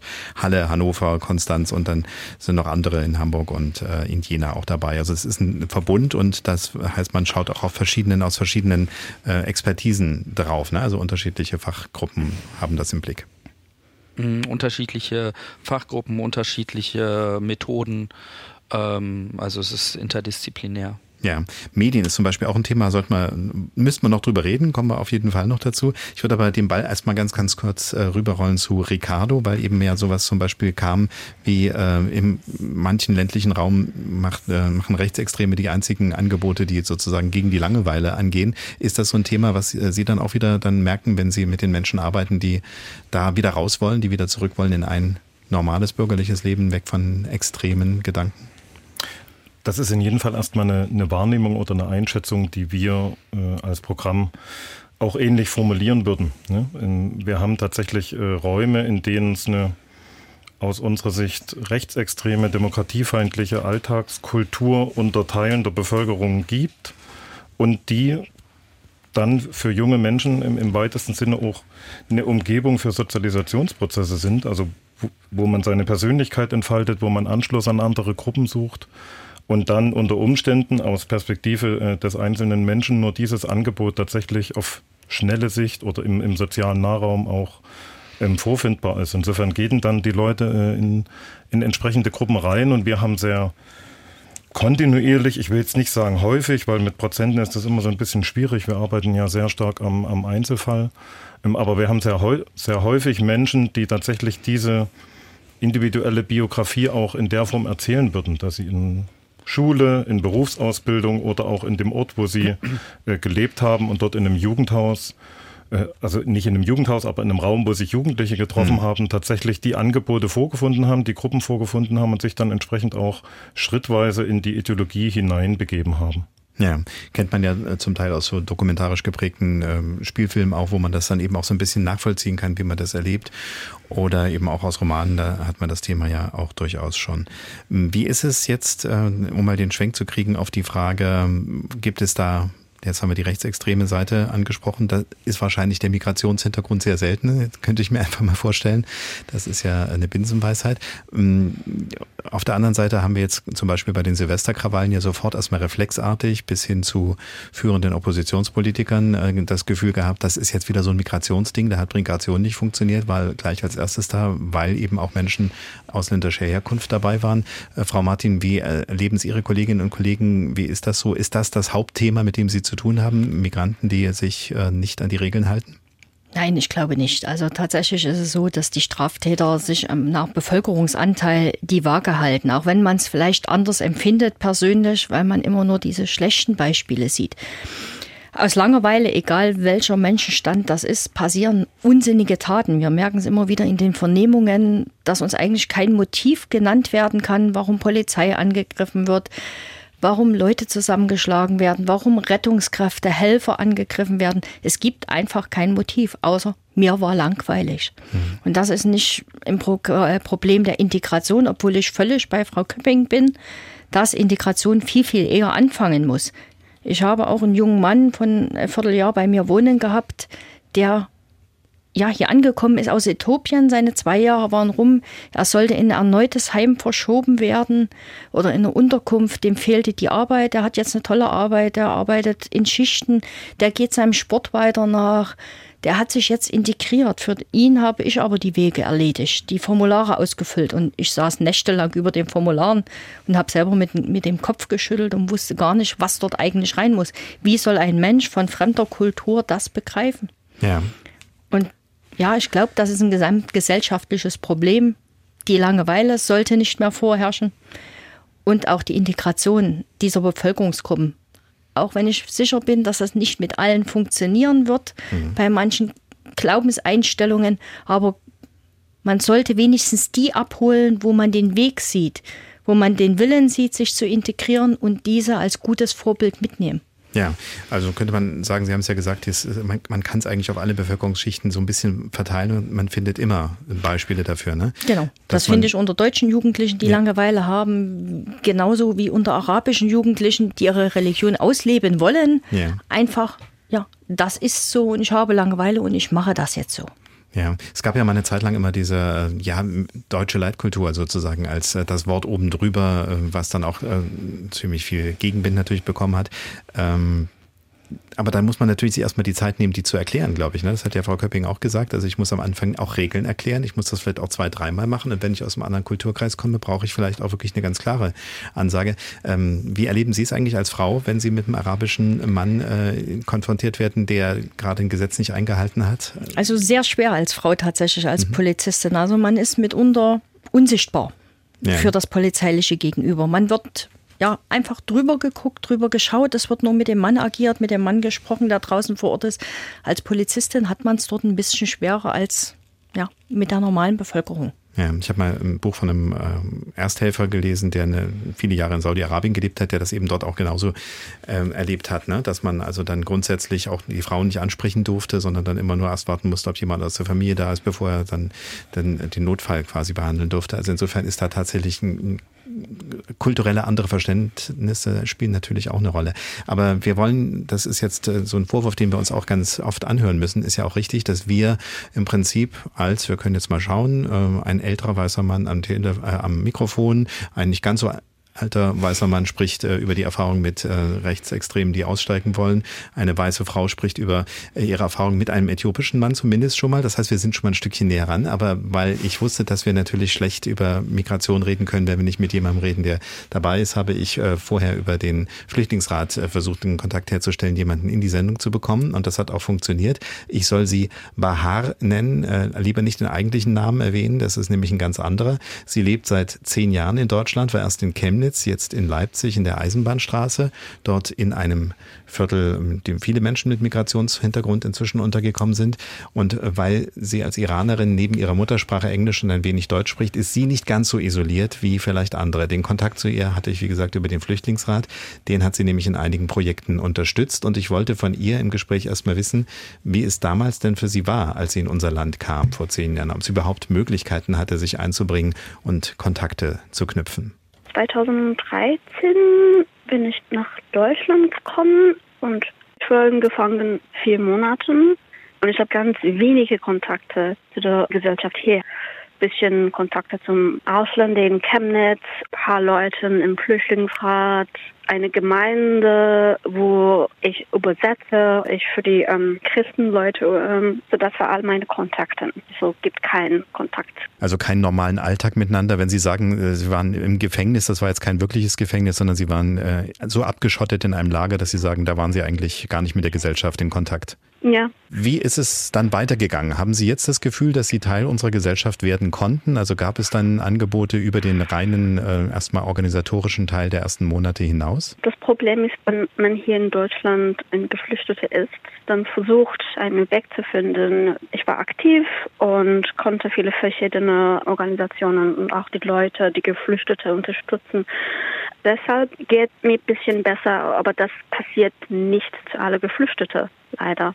Ja, Sie sind also in einer besonderen Situation, weil Sie durch Ihr eigenes Engagement natürlich äh, nicht das Gefühl haben, abgekoppelt zu sein. Ne? Genau. Ich konnte auch eine andere Sprache sprechen. Ich konnte Englisch sprechen und das war ein bisschen leichter mit etwas organisieren. Das passiert nicht alle Leute. Nicht alle kennen Englisch oder eine europäische Sprache oder was. Jetzt äh, reden wir ja über Menschen, die vielleicht sich daneben benommen haben, nennen wir es mal so. An Beispiel der Silvesternacht. Sie kennen ja sicherlich auch die Bilder aus Berlin und da kam sehr schnell der Vorwurf, da waren jetzt wieder sehr, sehr viele Ausländer dabei. Was sagen Sie, wenn Sie solche Vorwürfe hören? Das ist ein bisschen kompliziertes Thema, weil ich glaube, diese Konstellation, dass viele Männer zusammen sind, gibt nicht nur mit Migrationshintergrund oder so, gibt überall so, das ist eine allgemeine Probleme. Aber wenn diese Situation oder diese Geschichte kommt ähm, raus, dann alle sagen, oh ja, ist was passiert. Diese Leute sind auf dem Landweg und man hört immer ähm, über Menschenrechte oder wie Menschenrechte hier ist wichtig, aber die sehen das nicht hier, weil der Weg echt gefährlich und sie sehen auch viele Leute, das sterben auch auf dem Weg. Und wenn dann sie hier sind, dann sehen sie, okay, ähm, das ist das Gleiche, das ist ein Gefängnis, wir sind dort und um, ich weiß es nicht. Ich versuche es mal zu interpretieren. Ich glaube, Sie sagen, man hat das Gefühl, man kommt in ein sehr freies, ein sehr offenes Land, auf das man sich freut, weil man sagt, in Europa ist alles besser. Und dann ist der Weg dorthin schon kreuzgefährlich und dann ist man da und plötzlich hat man mehr mit Behörden, mit äh, Verboten und mit eben diesem Gefühl von eingesperrt sein zu tun, als eben diese Offenheit, auf die man wartet. Und da ist Frustration bestimmt im Spiel. Ja. Trotz aller Probleme, fühlen Sie sich wohl und haben Sie das Gefühl, dass Menschen, die wie Sie äh, mit einer Fluchtgeschichte hier sind, im Großen und Ganzen sich aber in Deutschland doch ganz wohlfühlen können? Ich weiß es nicht. Ich kann nicht das antworten, weil äh, nach zehn Jahren, ich fühle mich nicht so wohl hier wegen verschiedener Sachen, wegen zum Beispiel Rassismus und wegen meinem Geschlecht. Mit meinen Freunden und Freundinnen, ja, aber in allgemein, nee, ist es ein bisschen noch, äh, schwer. Wenn Sie durch die Stadt gehen, haben Sie immer noch das Gefühl, Sie sind hier fremd und fühlen sich noch nicht willkommen, richtig? Ja, das ist schade, sehr schade, aber ja, leider. Tja, Fazit von zehn Jahren in Deutschland. Ähm, sicherlich nicht nicht typisch, es gibt bestimmt auch ganz andere Fälle, aber es war jetzt viel Nicken zumindest hier im Raum. Ich weiß nicht, Herr äh, Dr. Jendel, wie es Ihnen ging. Beim Zuhören sagen Sie ja, das, da, da, da ist tatsächlich noch mit dem gesellschaftlichen Zusammenhalt, kriegen wir das noch nicht so richtig hin? Was jetzt äh, sozusagen eine Art Willkommenskultur betrifft. Ja, zum Beispiel. Also wenn, ja. wenn jemand sagt, ich bin zehn Jahre hier, ich kann sogar einigermaßen Deutsch. Äh, sie hatte mir im Vorgespräch noch gesagt, als sie kam äh, vor zehn Jahren, also das war ja dann 2013, war es auch noch nicht üblich, dass es Deutschkurse gab. Das war äh, ganz schwer, mhm. an die Sprache überhaupt heranzukommen, wenn man da nicht irgendwie private Kontakte hatten, hatte. Und sie hat sich halt über Englisch so ein bisschen dahin gerettet und äh, wollte auch das Gespräch mit mir gerne auf Englisch führen, weil sie sich da sicherer fühlte. Und wir haben es dann doch netterweise auf Deutsch führen können. Ähm, ja, äh, das ist ja nun zehn Jahre, ist eine lange Zeit. Das hätte ja eigentlich schon ganz anders laufen müssen, können, dürfen. Ja, ja, also ich meine, dazu forschen wir ja auch am Forschungsinstitut Gesellschaftlichen Zusammenhalt über Diskriminierung und Rassismus. Und ich glaube, das sollte man auf jeden Fall sehr ernst nehmen. Ähm, äh, das ist sehr, sehr weit verbreitet. Ähm, zum Glück gibt es jetzt mehr Forschung darüber. Wir diskutieren darüber. Es gibt auch sehr viel, äh, gab auch sehr viele Forschungsgelder dafür. Also immerhin diskutieren wir jetzt darüber, aber das macht es nicht unbedingt besser für die, für die äh, Betroffenen. Und da leiden natürlich vor allem Menschen muslimischen Glaubens beispielsweise drunter. Die, ähm, die Einstellung der deutschen Mehrheitsbevölkerung gegenüber Muslimen ist, äh, sagen wir mal, sehr schlecht. Äh, äh über 50 Prozent äh, sind, äh, lehnen den, den, den, oder 40 bis 60 Prozent, je nach Umfrage, äh, haben ein Problem mit dem Islam und äh, den äh, und, und haben negative Haltungen gegenüber Muslimen. Das ist schon sehr groß und da müssen wir auf jeden Fall dran äh, dran arbeiten. Also so eine richtige Willkommenskultur äh, haben wir hier nicht. Es gibt sehr viele Vorurteile und ähm, und ähm, aber man muss sagen, Deutschland macht auch Fortschritte, was die Integration betrifft, was zum Beispiel auch die Staatsbürgerschaftsregelungen betrifft, weil Zugehörigkeit geht ja auch beispielsweise über die Staatsbürgerschaft. Das ist in den letzten Jahren etwas äh, leichter geworden und da ähm, äh, ähm, äh, gibt es dann auch mehr so Sprachkurse, Integrationskurse und hm. so weiter und so fort. Also es wird auch ein bisschen besser, aber natürlich äh, ist es immer noch so, dass sehr viele Menschen in Deutschland diskriminiert werden und da gibt es noch äh, einiges zu tun. Ja. Dann frage ich mal meine anderen beiden Gäste, die mit mir in einem Studio hier sind. Also, da war auch viel Nicken eben ne, bei dem Gespräch, Frau Martin. Da haben Sie sich an Ihren Gast erinnert aus Äthiopien? Ja, natürlich habe ich mich an meinen Gast erinnert. Also er ist jetzt drei Jahre hier, ja, knappe drei Jahre. Geht einen wunderbaren Weg, aber dem geschuldet tatsächlich, dass er seit dem ersten Tag angesagt hat, ich will Sport machen, hat sich einen Sportverein gesucht, will Marathonläufer hier werden und die Sportgruppe, wo er angekommen ist, die Jungs haben ihn super, super toll aufgenommen. Mhm. Wie eine Familie, haben mit ihm Deutsch gelernt, er konnte Englisch, deshalb musste ich so nicken. Er gehört dazu. Hm. Egal, ob die jetzt alle irgendwo außerhalb lernen, wenn die sich treffen zu einer Feier oder sonstiges, er gehört einfach mit dazu. Ja. Und das war glaube ich, wichtig. Ja, ähm, nachher hören wir auch noch ein Interview mit äh, Oliver Urban, dem Oberbürgermeister von Borna, wo es ja Silvester auch ähm, Ausschreitungen gab und das Rathaus jetzt neu gestrichen werden muss, unter anderem, oder auch Kolleginnen und Kollegen von Ihnen äh, auch mit Böllern beschossen wurden, ähnliche Bilder wie in Berlin, nur nicht ganz so massiv. Und äh, der sagte, gab es jetzt auch vor kurzem in der Zeitung, glaube ich, die Statistik, neun Prozent der Bornaschen Einwohner sind mittlerweile mit einem äh, ausländischen Hintergrund, also sind zu uns gekommen. Das heißt, äh, es ist noch nicht so wie in Kreuzberg, wo man bei 40 bis 60 Prozent, glaube ich, äh, ist. Aber es wird sichtbarer, ne? Und es ist, ist so, dass man sich damit nun endlich mal, glaube ich, arrangieren muss, in irgendeiner Art und Weise Wege und Möglichkeiten finden muss. Weil bis jetzt konnte man ja, glaube ich, in vielen ostdeutschen Regionen zumindest erstmal so ein bisschen drüber weggucken und über das Thema mehr oder weniger nur darüber reden, ohne den Kontakt zu haben. Ne? Ja, bin ich völlig bei Ihnen. Also man muss einfach lernen, mit dieser Generation, mit diesen für uns vermeintlich fremden Menschen zu le leben, mit den Kulturen zu leben. Auch als Polizist muss man damit umgehen lernen, mhm. um zu sagen, dort ist es einfach so, natürlich sollten sie unseren Rechtsstaat befolgen. Das bin ich ganz klar dafür. Also man kann hier nicht die Maße ansetzen, die wegen mir in Syrien oder sonstige sind, von wegen, ich sehe es dienstlich beim Thema häusliche Gewalt. Ja. Von Frauen sind nichts wert, dort wird geschlagen. Das, diesen Maßstab gibt es hier nicht. Hier zählen unsere Gesetze und ja, das ist ein Geben und Nehmen von beiden Seiten. Wir müssen verständnisvoll zeigen, wie hier der Hase langläuft, wenn man es mhm. auf gut Deutsch sagt.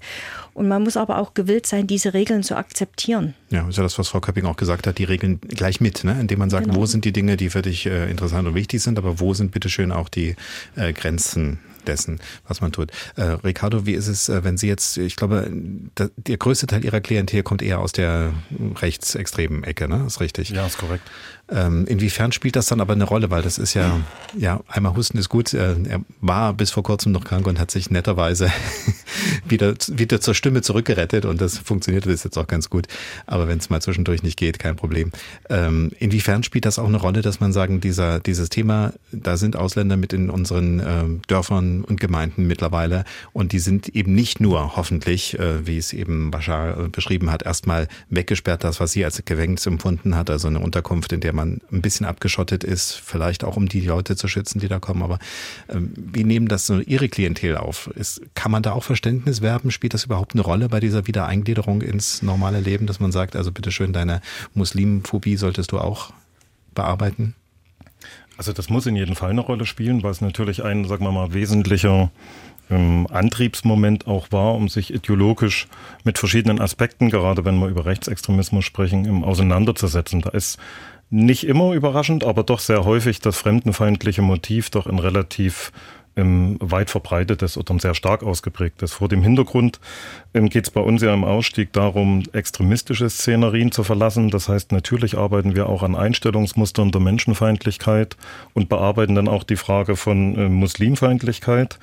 Gleichwohl, wenn Menschen aus der extremistischen Szene herausgehen und nach wie vor, ich sag mal, skeptisch bleiben, ähm, wäre das aus Sicht des Aussteigerprogramms dennoch eine Bewegung in die richtige Richtung. Mhm. Also wir, wir, haben ja kein sozusagen festes Zielmodell, wo sich alle hin entwickeln müssen, sondern wir unterstützen Leute, für sich einen neuen Anfang in unserer Gesellschaft zu finden, der auch gesellschaftlich kompatibel ähm, tatsächlich ist. Ähm, es ist ein großes Thema und wir haben das vor allen Dingen gemerkt im Zuge der, der äh, Kriegsgeflüchteten, die zwischen 2015, 16, 17 nach Deutschland und auch nach Sachsen kamen, dass auch Personen, mit denen wir schon länger gearbeitet haben, für die, sagen wir mal, die, die, die massive Fremdenfeindlichkeit schon deutlich rückläufig war, dass die nochmal so einen neuen Triggerpunkt bekommen haben und tatsächlich am Internet hinken und sich wieder die, die ganzen Erzählungen vom großen Austausch und verschiedene andere Verschwörungserzählungen reingezogen haben und wir wirklich sehr stark wieder das Thema bearbeiten mussten, um dort die, die Aufwallung, die über ja, letzten Endes die Ideologie, die noch in Fragmenten vorhanden war, geschah, wieder gemeinsam in den, ich will nicht sagen in den Griff zu bekommen, aber bearbeiten zu können und wieder auf ein moderates Level herunterzuführen. Insofern ja, das mhm. sind feste Argumentationsfiguren, Ängste oder auch äh, Ablehnungsmuster und die, die sind sehr lange lebendig. Ja, Dr. Jendel, ich frage Sie mal, wir hatten ja nun schon gesagt, Extremismus äh, resultiert zum Teil daraus, dass man eben entweder die Vorprägung aus der Familie hat, manchmal aber eben auch dieses Gefühl von, wir hatten es gesagt, Langeweile, also keine anderen Angebote und deswegen äh, dann eben den falschen ähm, Angeboten sozusagen hinterherläuft. Ist, äh, was jetzt hier so ein bisschen mit rauskam, vielleicht auch die Angst vor äh, Verlust von was auch immer, Wohlstand, äh, Machtanspruch oder äh, Wertschätzung, spielt sowas auch mit rein, wenn man sich dann äh, quasi in ein Extrem hineinsteigert, zum Beispiel indem man eben sagt, ich lehne ab? Ja, also äh, was den Rechtsextremismus betrifft, ähm, da, da äh, stellen wir zum Beispiel häufig fest, dass das eigentlich wenig mit objektiver Benachteiligung zu tun hat. Also dass diese Menschen das wirklich erklärt, dass sie irgendwie äh, in Armut aufgewachsen sind oder ähm, ähm, ähm, eine niedrige soziale Schicht oder so haben. Das erklärt alles nicht rechtsextreme Einstellung, aber das Gefühl, benachteiligt zu sein, ja, nicht genug abzubekommen vom Lebensstandard im Vergleich zu anderen oder auch das Gefühl, dass die deutsche Wirtschaft äh, bedroht ist, das spielt schon eine Rolle. Aber ich glaube, das ist ganz wichtig zu sehen, dass das sozusagen eigentlich auf dieser emotionalen Ebene und auf einer subjektiven Ebene ist, nicht so sehr auf einer objektiven. Also was ich damit sagen will, ist, wenn man fordert mehr soziale Gerechtigkeit, dann äh, würde ich dem natürlich zustimmen, aber ähm, dass man damit jetzt unbedingt äh, den Rechtsextremismus mit abbaut, ist schwierig, weil das, wie gesagt, auf so einer emotionalen Ebene ähm, ist. Und da ähm, da muss man dann auch anders dran gehen. Da kommt man nicht so leicht mit irgendwie politischer Bildung oder so, ähm, die rein auf der Vermittlung von, von Wissen basiert, ähm, äh, zurecht, sondern das muss dann halt eher emotional konnotiert sein mit Empathietrainings, mhm. Herstellung von Empathie. Demokratie, Zusammenhalt braucht äh, äh, Empathie oder Mitgefühl, sonst funktioniert es nicht. Und damit wahrscheinlich auch gemeinsame Erlebnisse, ne? weil das war ja das, was Frau Martin gesagt ja. hat, was in dem Fall ihres äh, Ziehsohnes, hätte ich das fast gesagt, oder zumindest desjenigen, mhm. dem sie da so ein bisschen mit unter ihre Fittiche genommen hat, dass man dann gemerkt hat, in dem Moment, wo das funktioniert, ne? wo man sagt, jetzt haben wir ein gemeinsames Ziel, jetzt sind wir plötzlich irgendwie eine Mannschaft, das ist dann äh, leichter. Und da muss man, ja. da bin ich jetzt wieder bei Frau Köpping, da muss man eben diese Räume schaffen, diese Möglichkeiten schaffen, wo das stattfinden kann und eben nicht, so wie es Bahara gesagt hat, das Gefühl, ich bin erstmal lange, lange isoliert und auch nach nach zehn Jahren äh, nur in meinem Kreis in irgendeiner Art und Weise willkommen.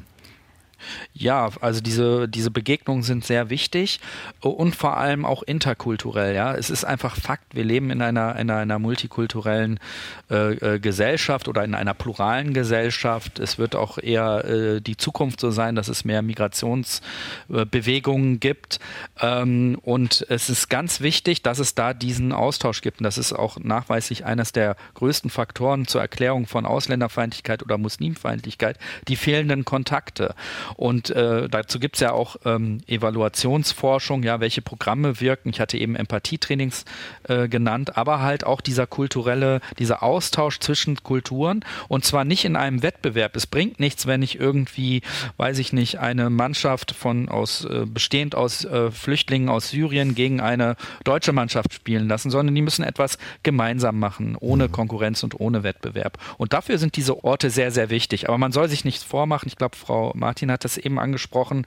Äh, bei manchen funktioniert auch das dann äh, nicht mehr. Ja, die sind so autoritär strukturiert, so äh, in ihrer Ideologie verhaftet, dass es auch nichts mehr bringt. Aber das ist trotzdem eins der wichtigsten Präventionsmaßnahmen, die ja. es gibt. So zwei äh, Dinge geistern mir schon so ein bisschen die ganze Zeit durch den Kopf, äh, auch während Sie jetzt geredet haben. Zum einen, ja klar, fremde Kulturen, witzigerweise sind ja oft diejenigen, die das dann vielleicht ablehnen oder auf solche Spaziergänge mitgehen oder auch damals in der Hochzeit, als äh, sehr viele Menschen plötzlich auf einmal zu uns kamen, dann eben gesagt haben, wir müssen das Abendland retten, sind dieselben, die in diesen Ländern Urlaub machen, das ganz toll finden, das äh, schick finden ne?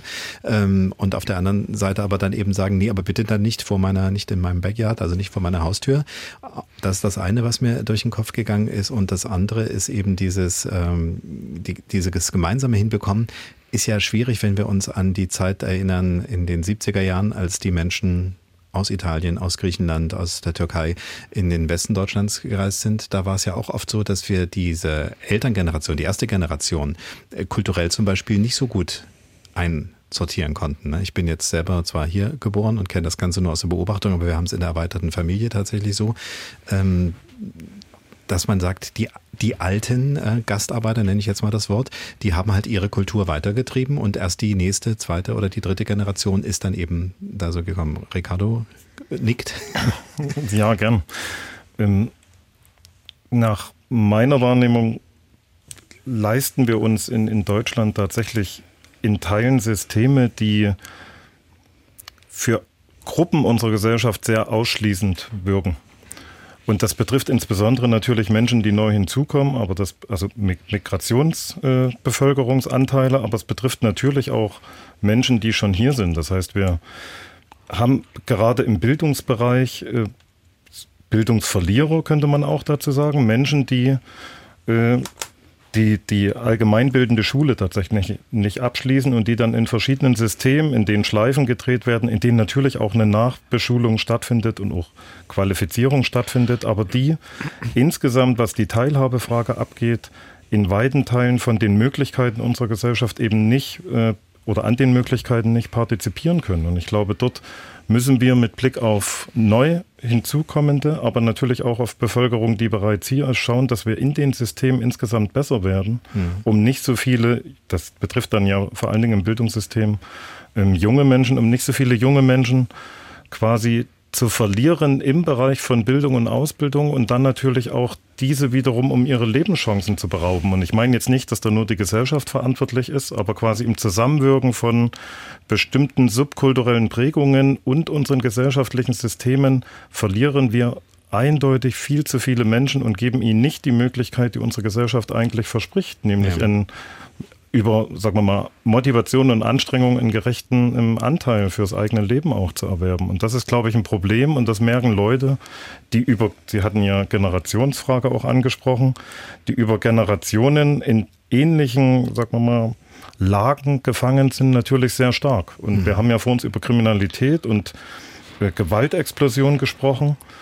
Und ich glaube schon, dass es dort auch unter Umständen Zusammenhänge gibt. Das sind eben Menschen, die deutlich abgekoppelt sich selbst wahrnehmen und so ein Anlass, äh, der wurde ja auch äh, beschrieben im Sinne von Gruppenaktivität, dann wird gemeinsam getrunken, dann fährt ein Polizeifahrzeug vor, das ist quasi wie ein wie, wie ein Geschenk, um mal Frust rauszulassen. Und ich will das nicht verharmlosen, sondern nur noch mal deutlich formulieren, ja. wie die Dinge eben doch auch zusammenhängen und wir an sehr vielen Punkten in unserer Gesellschaft nochmal ganz genau hinschauen müssen. Ja, ich glaube, das ist auch nochmal was, was wir ruhig nochmal so sagen müssen. Es klang schon mal an. Äh, es ist, glaube ich, nicht dieses wirkliche Feindbild Polizist. Du, der in der Uniform dort bist, äh, bist jetzt mein persönlicher Feind, sondern es ist wirklich diese Reflexionsfläche.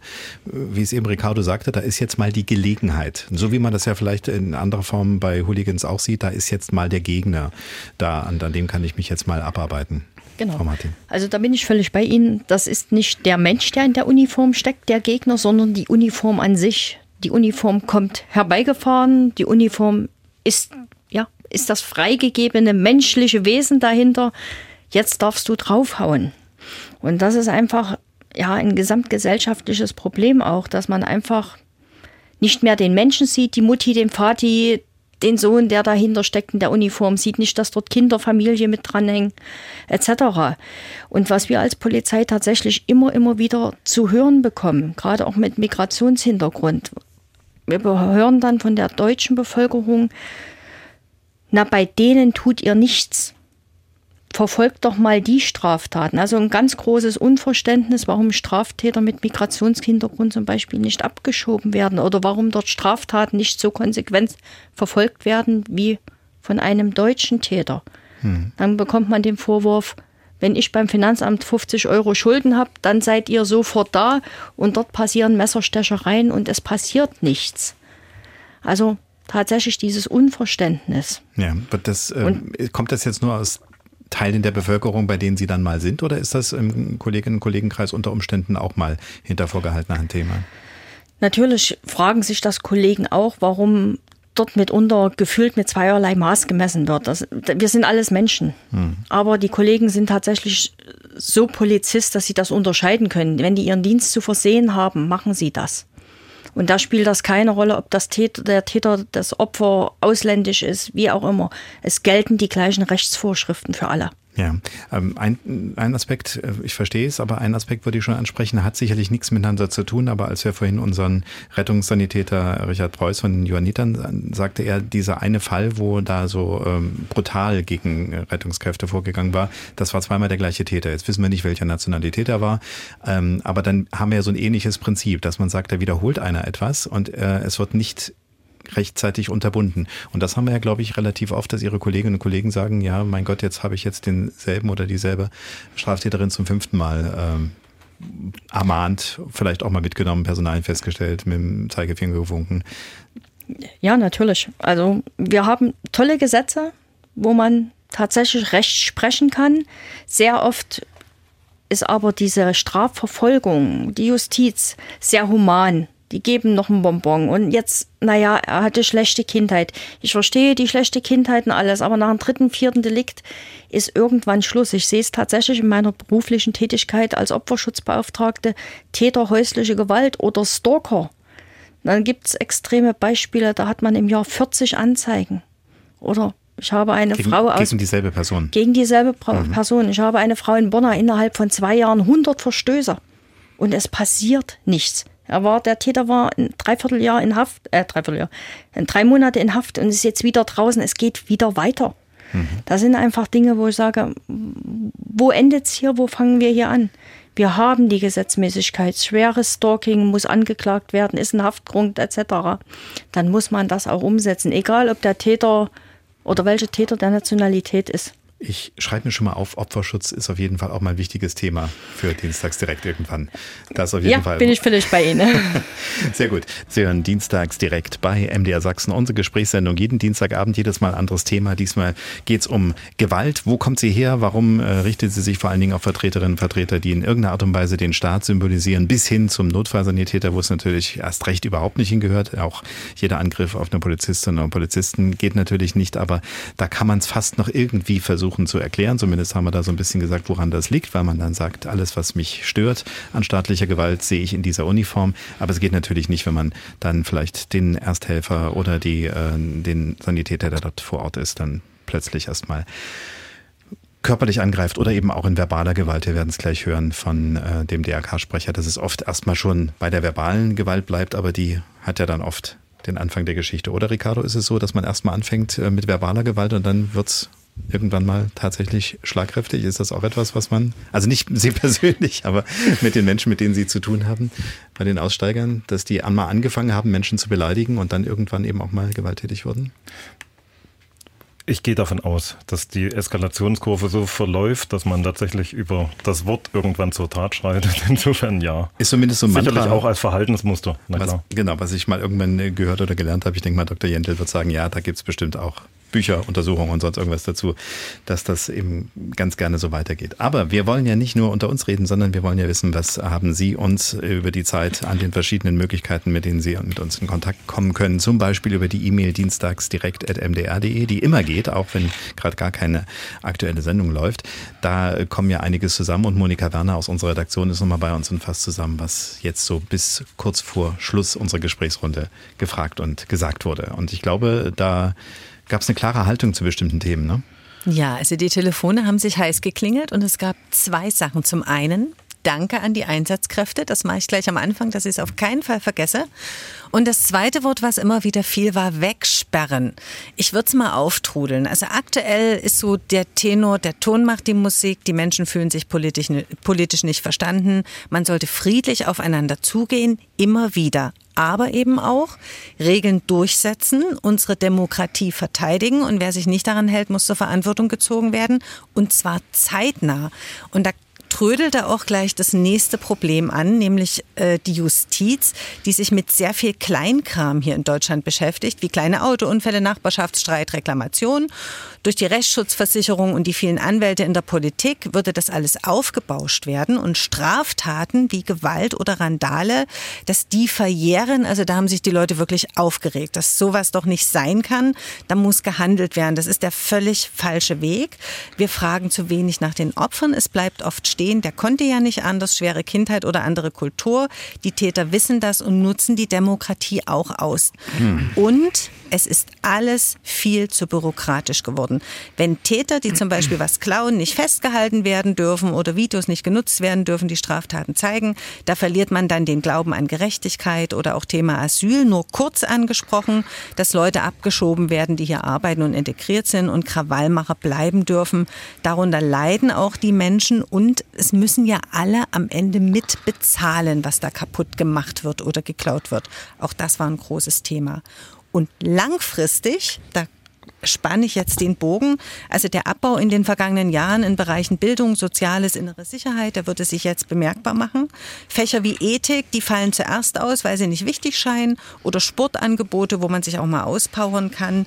Thema Videospiele wurde auch angesprochen, dass da ein völlig, völlig falsches Bild gezeigt wird. Das müsse irgendwie unter den Prüfstand. Also das sind Entwicklungen, die so in eine falsche Richtung führen.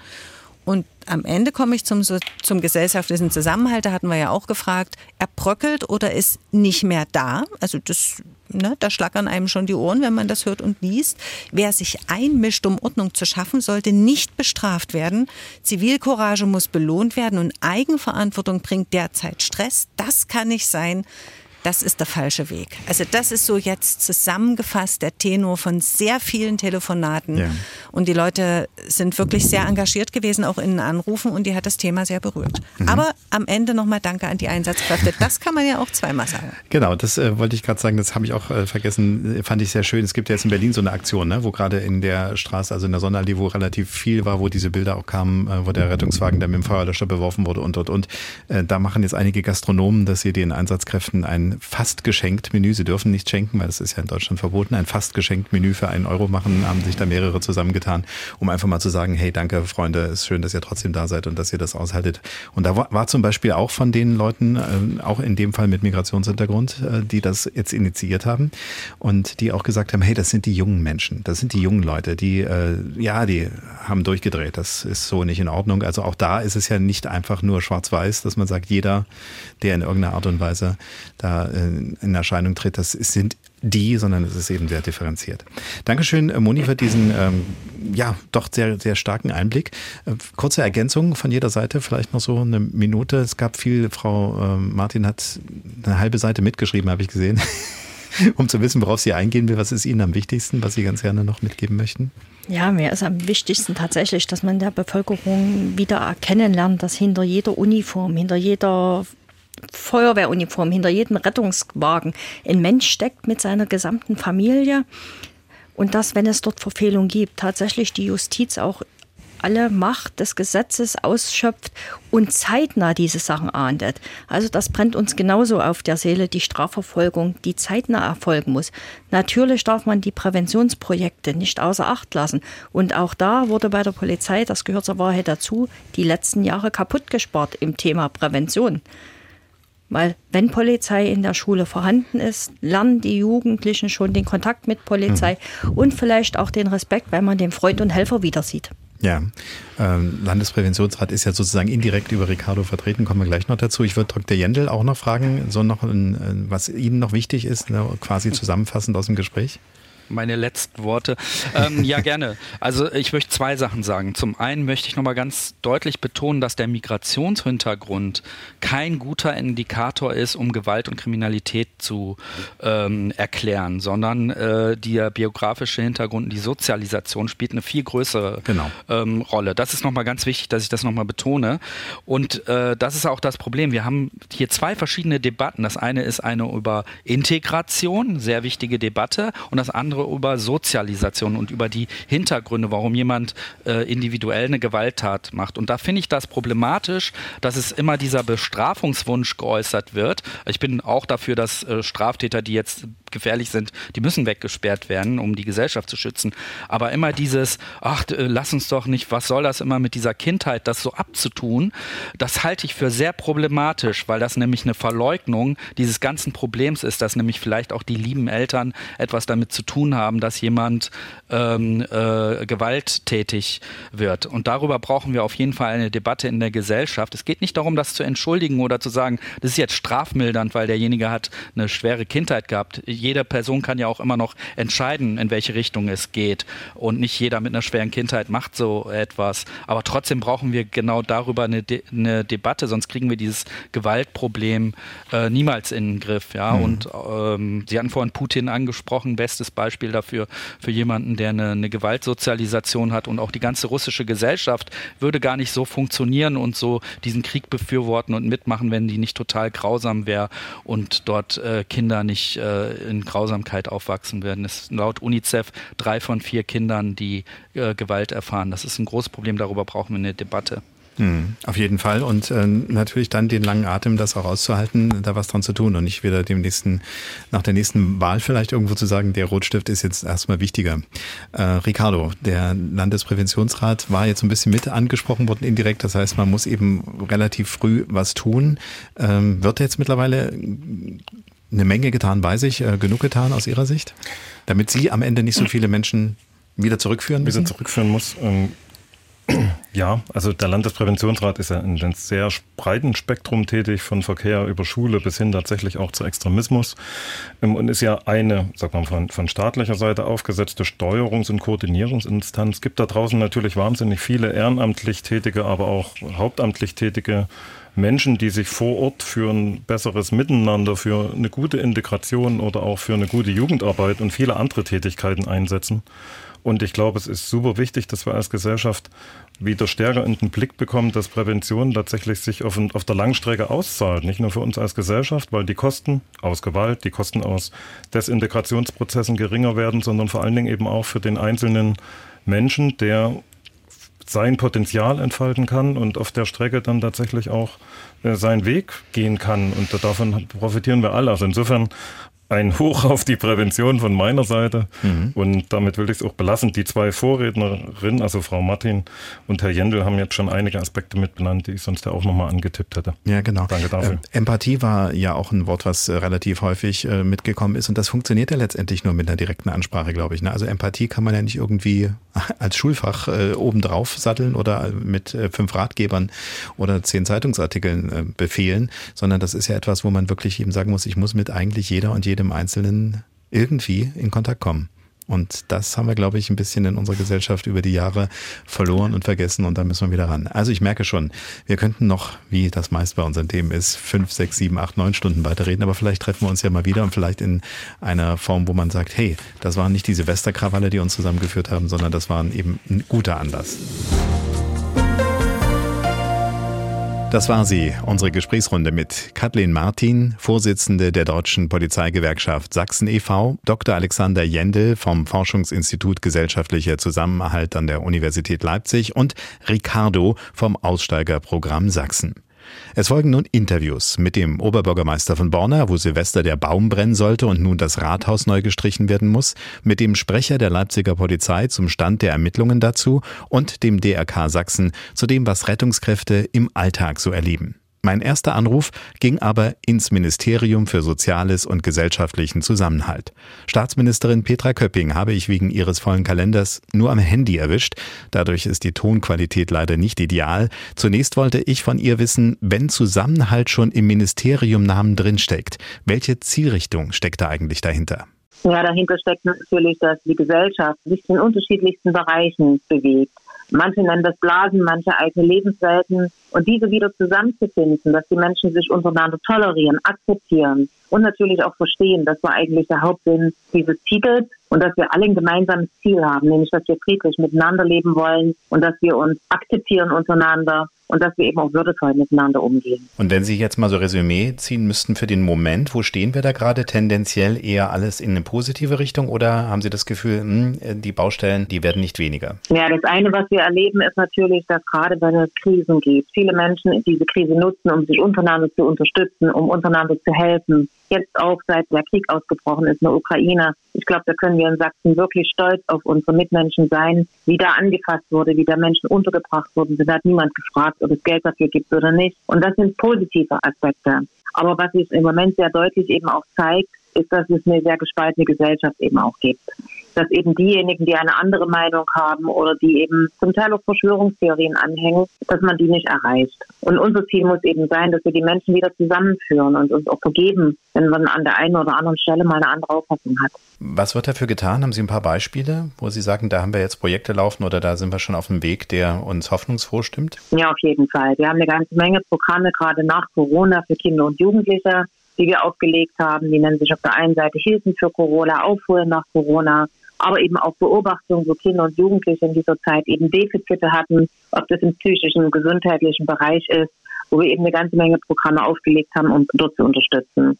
Jugendliche als eigene Gruppe zu begreifen, die eigene Bedürfnisse haben, ist auch eines der Programme, die wir unterstützen, dass man eben sich gesellschaftlich engagiert und dass man dieses Engagement nicht durch Reden nur belohnt, sondern eben auch indem man Projekte, die Jugendliche ins Leben rufen, umsetzt. Jetzt ist ein Grund, warum wir diese Sendung, dieses Thema in die Sendung gehoben haben, ja, dass äh, um die Silvesterzeit herum Krawalle deutlich wurden. Also da wurde es nochmal so richtig klar, dass es zum Teil unter der Oberfläche ganz schön brodelt. Und dort war ja ein Thema, dass zum Beispiel auch Rettungskräfte, Feuerwehrleute, Polizisten ohnehin attackiert wurden. Wie beobachten Sie das und wie passt das mit gesellschaftlichen Zusammenhalt zusammen, dass also quasi die Administration attackiert wird? Ja, das ist erstmal absolut zu verurteilen. Da gibt es gar kein Verdenken. Wir kennen aber auch positive Beispiele in diesem Bereich. Ich habe gerade noch mal mit dem Bürgermeister von Brandes kommuniziert. Der macht zum Beispiel Silvester eine eigene Veranstaltung. Die Stadt Brandis übrigens schon seit 25 Jahren, das ist überhaupt nichts Neues, dass die am Silvesterabend ein eigenes Feuerwerk gestalten, aber nicht nur ein Feuerwerk, sondern mit kleinen Imbissbuden, mit Musik und selbst mit einer kleinen Ansprache des Bürgermeisters. Und das finde ich ist ein tolles Beispiel, wie man eben auch mit sowas umgehen kann, indem man alle Generationen einbezieht. Bei den negativen Beispielen, da muss ich auch dazu sagen, gerade bei Jugendlichen ist es wichtig, dass eben wenn man solche ja, auf Straftaten begeht, dass dann die Strafe unmittelbar erfolgen muss. Jetzt hatte ich damit begonnen, dass ja Sie im Ministerium den gesellschaftlichen Zusammenhalt im Visier haben, aber Sie haben natürlich auch an Ihrer Seite zwei Ministerien, die in solchen Fällen dann auch eine Rolle spielen, ne? also Innenministerium, Justizministerium. Wie sind da so die Fäden, die man miteinander spinnt, dass man vielleicht auch gemeinsam etwas befördern kann? Ja, absolut. Erstens werten wir solche Ereignisse immer genau aus. Das machen wir im Kabinett, wo das Innenministerium zum Beispiel eben auch über solche Ereignisse spricht. Mit dem Justizministerium zum Beispiel gemeinsam machen wir solche Projekte wie die sozialen Orte, gerade in ländlichen Regionen, wo unsere Jugendstudie auch sagt, dass die Jugendlichen dort so ein bisschen das Gefühl haben, dass da nicht los ist, wie man so schön sagt als Jugendlicher. Und diese sozialen Orte sind eben Orte der Begegnung, wo wir die Möglichkeit haben, generationenübergreifend eigene Projekte zu machen. Das können Jugendliche selbst gestalten, das können Erwachsene gestalten, das kann man miteinander gestalten. Das ist eine reine Bürgerinitiative und kein Programm, wo man irgendetwas vorgibt als Freistaat oder als Kommune. Das finde ich eine gelungene Maßnahme für kleine Orte. Ich habe wirklich viele besucht davon mittlerweile, wo ich eben gesehen habe, dass es eine große Anerkennung findet. Und das, glaube ich, ist ein guter Ansatz. Ein Aspekt, über den wir bis jetzt noch nicht gesprochen haben, ist der Vorwurf, dass relativ viele junge Männer, vor allen Dingen mit Migrationshintergrund, zum Beispiel in Berlin bei den Krawallen dabei waren. Wir tun viel, um gerade junge Menschen wieder ein bisschen an die Gesellschaft heranzuführen. Klappt das im Bereich derer, die zu uns gekommen sind aus anderen Ländern, ähnlich gut mittlerweile oder sehen Sie da noch starke Defizite? Immerhin seit 2015 ist ein bisschen Zeit ins Land gegangen. Absolut. Wir haben ja 2015, eigentlich sogar ab 2016 in Sachsen erstmal überhaupt angefangen, Integration mit Programmen zu hinterlegen, zu sagen, was das ist, Initiativen zu inszenieren. Und ich bin ja viel im Land unterwegs und da habe ich auch feststellen können, dort, wo das von Anfang an, wenn also Menschen in eine Gemeinde ankommen, mitgedacht wird, dort funktioniert es gut. Klappt immer dort nicht, wo ich einfach erstmal sage, ich bringe sie jetzt mal unter und dann sehen wir mal weiter weil Integration muss vom ersten Tag mitgedacht werden. Da fehlt die Erstorientierung dazu, dass Menschen wissen, wo sie angekommen sind und dass selbst kleine Vergehen, wie zum Beispiel Schwarzfahren oder ähnliches, von Anfang an geklärt wird, wie da bei uns die Regeln sind. Das heißt, das Beibringen von Regeln, das Beibringen von Möglichkeiten, das muss von Anfang an funktionieren. Wenn erst Langeweile aufkommt, wenn man nicht weiß, was man tun soll den ganzen Tag, auch das haben wir erlebt in Sachsen. Und da kommt es natürlich dann auch zu Unfrieden oder sogar zu kriminellen Handlungen. Und das können wir wirklich besser machen, indem wir Integration vom ersten Tag an der Unterbringung bedenken. Dann würde ich jetzt nur noch ganz gerne wissen, wenn Sie diese zwei Teile in Ihrem Ministerium haben, auf der einen Seite eben, ich nenne es jetzt mal einfach das Gesundheitsressort und auf der anderen Seite diesen gesellschaftlichen Zusammenhalt. Dann war ja die letzten Monate Gesundheit ganz stark im Fokus und äh, ändert sich das jetzt wieder auch für Sie in der Wahrnehmung, dass Sie sagen, ich bin jetzt nicht mehr nur Gesundheitsministerin, sondern ich kann mich eben auch auf diesen Aspekt stärker konzentrieren? Na, ändern tut sich nicht, weil wir gerade auch in der Gesundheitspolitik in großen Veränderungen sind, wenn ich an die Krankenhauslandschaft denke, wenn ich an das Gesundheitssystem generell denke, wenn ich an die vielen Probleme denke, was Fachkräfte betrifft, aber eben auch zum Beispiel die medizinische Versorgung mit Medikamenten. Das sind alles Dinge, die nach wie vor aktuell sind, an denen wir nicht vorbeikommen. Allerdings ist eben auch das Thema durch zunehmende Zahlen von geflüchteten Menschen, sei es aus der Ukraine, sei es aus anderen Ländern, da wo wir die Aufmerksamkeit eben nicht verlieren dürfen. Und ich finde, das ist wichtig dass wir beides im Fokus haben. Wir sind als Ministerien da in engen Kontakt miteinander und ich glaube, in einem guten Miteinander schaffen wir das auch. Optimistische Worte aus dem Ministerium. Und zum Glück sind die Fälle ja auch selten, in denen beispielsweise Sanitäter tätlich angegriffen werden, wie Silvester in Berlin oder im vergangenen Jahr im Vogtland, wie vorhin am Telefon von dem Vertreter der Johanniter Unfallhilfe berichtet. Neben der körperlichen Verletzung, die dort der Faustschlag hinterließ, wirkt die seelische Verletzung lange nach. Auch bei denen, die nicht selbst betroffen sind, sich aber ausmalen, was wäre wenn, wenn es mich selber träfe in der Situation. Deshalb sollen sich die Kolleginnen und Kollegen im Einsatz etwaigen Gefahren erst gar nicht aussetzen, sagt Kai Kranich vom DRK Sachsen. Als ich mit ihm sprach, wollte ich zunächst wissen, wie oft es Angriffe auf seine Leute im Einsatz eigentlich gibt. Tatsächlich gibt es da jetzt keine Untersuchung dazu. Es gibt einen Feldversuch, haben wir mal gestartet und haben in einem Rettungsdienstabschnitt mal in Sachsen eine Umfrage dazu gemacht. Und tatsächlich hat uns das schon überrascht, dass zumindest in der verbalen Anfeindung oder verbaler Angriffe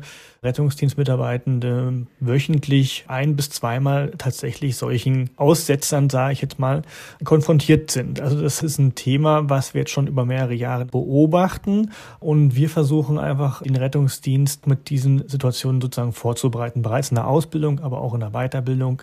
Und das hat in den letzten Jahren tatsächlich einen sehr großen Fokus erhalten. Was sind denn die ähm, Umgebungsfaktoren? Also ist das ähnlich wie es in der Silvesternacht war, immer gleich so, hasst man Rettungskräfte oder äh, äh, ist es doch aus der Situation herausgeboren.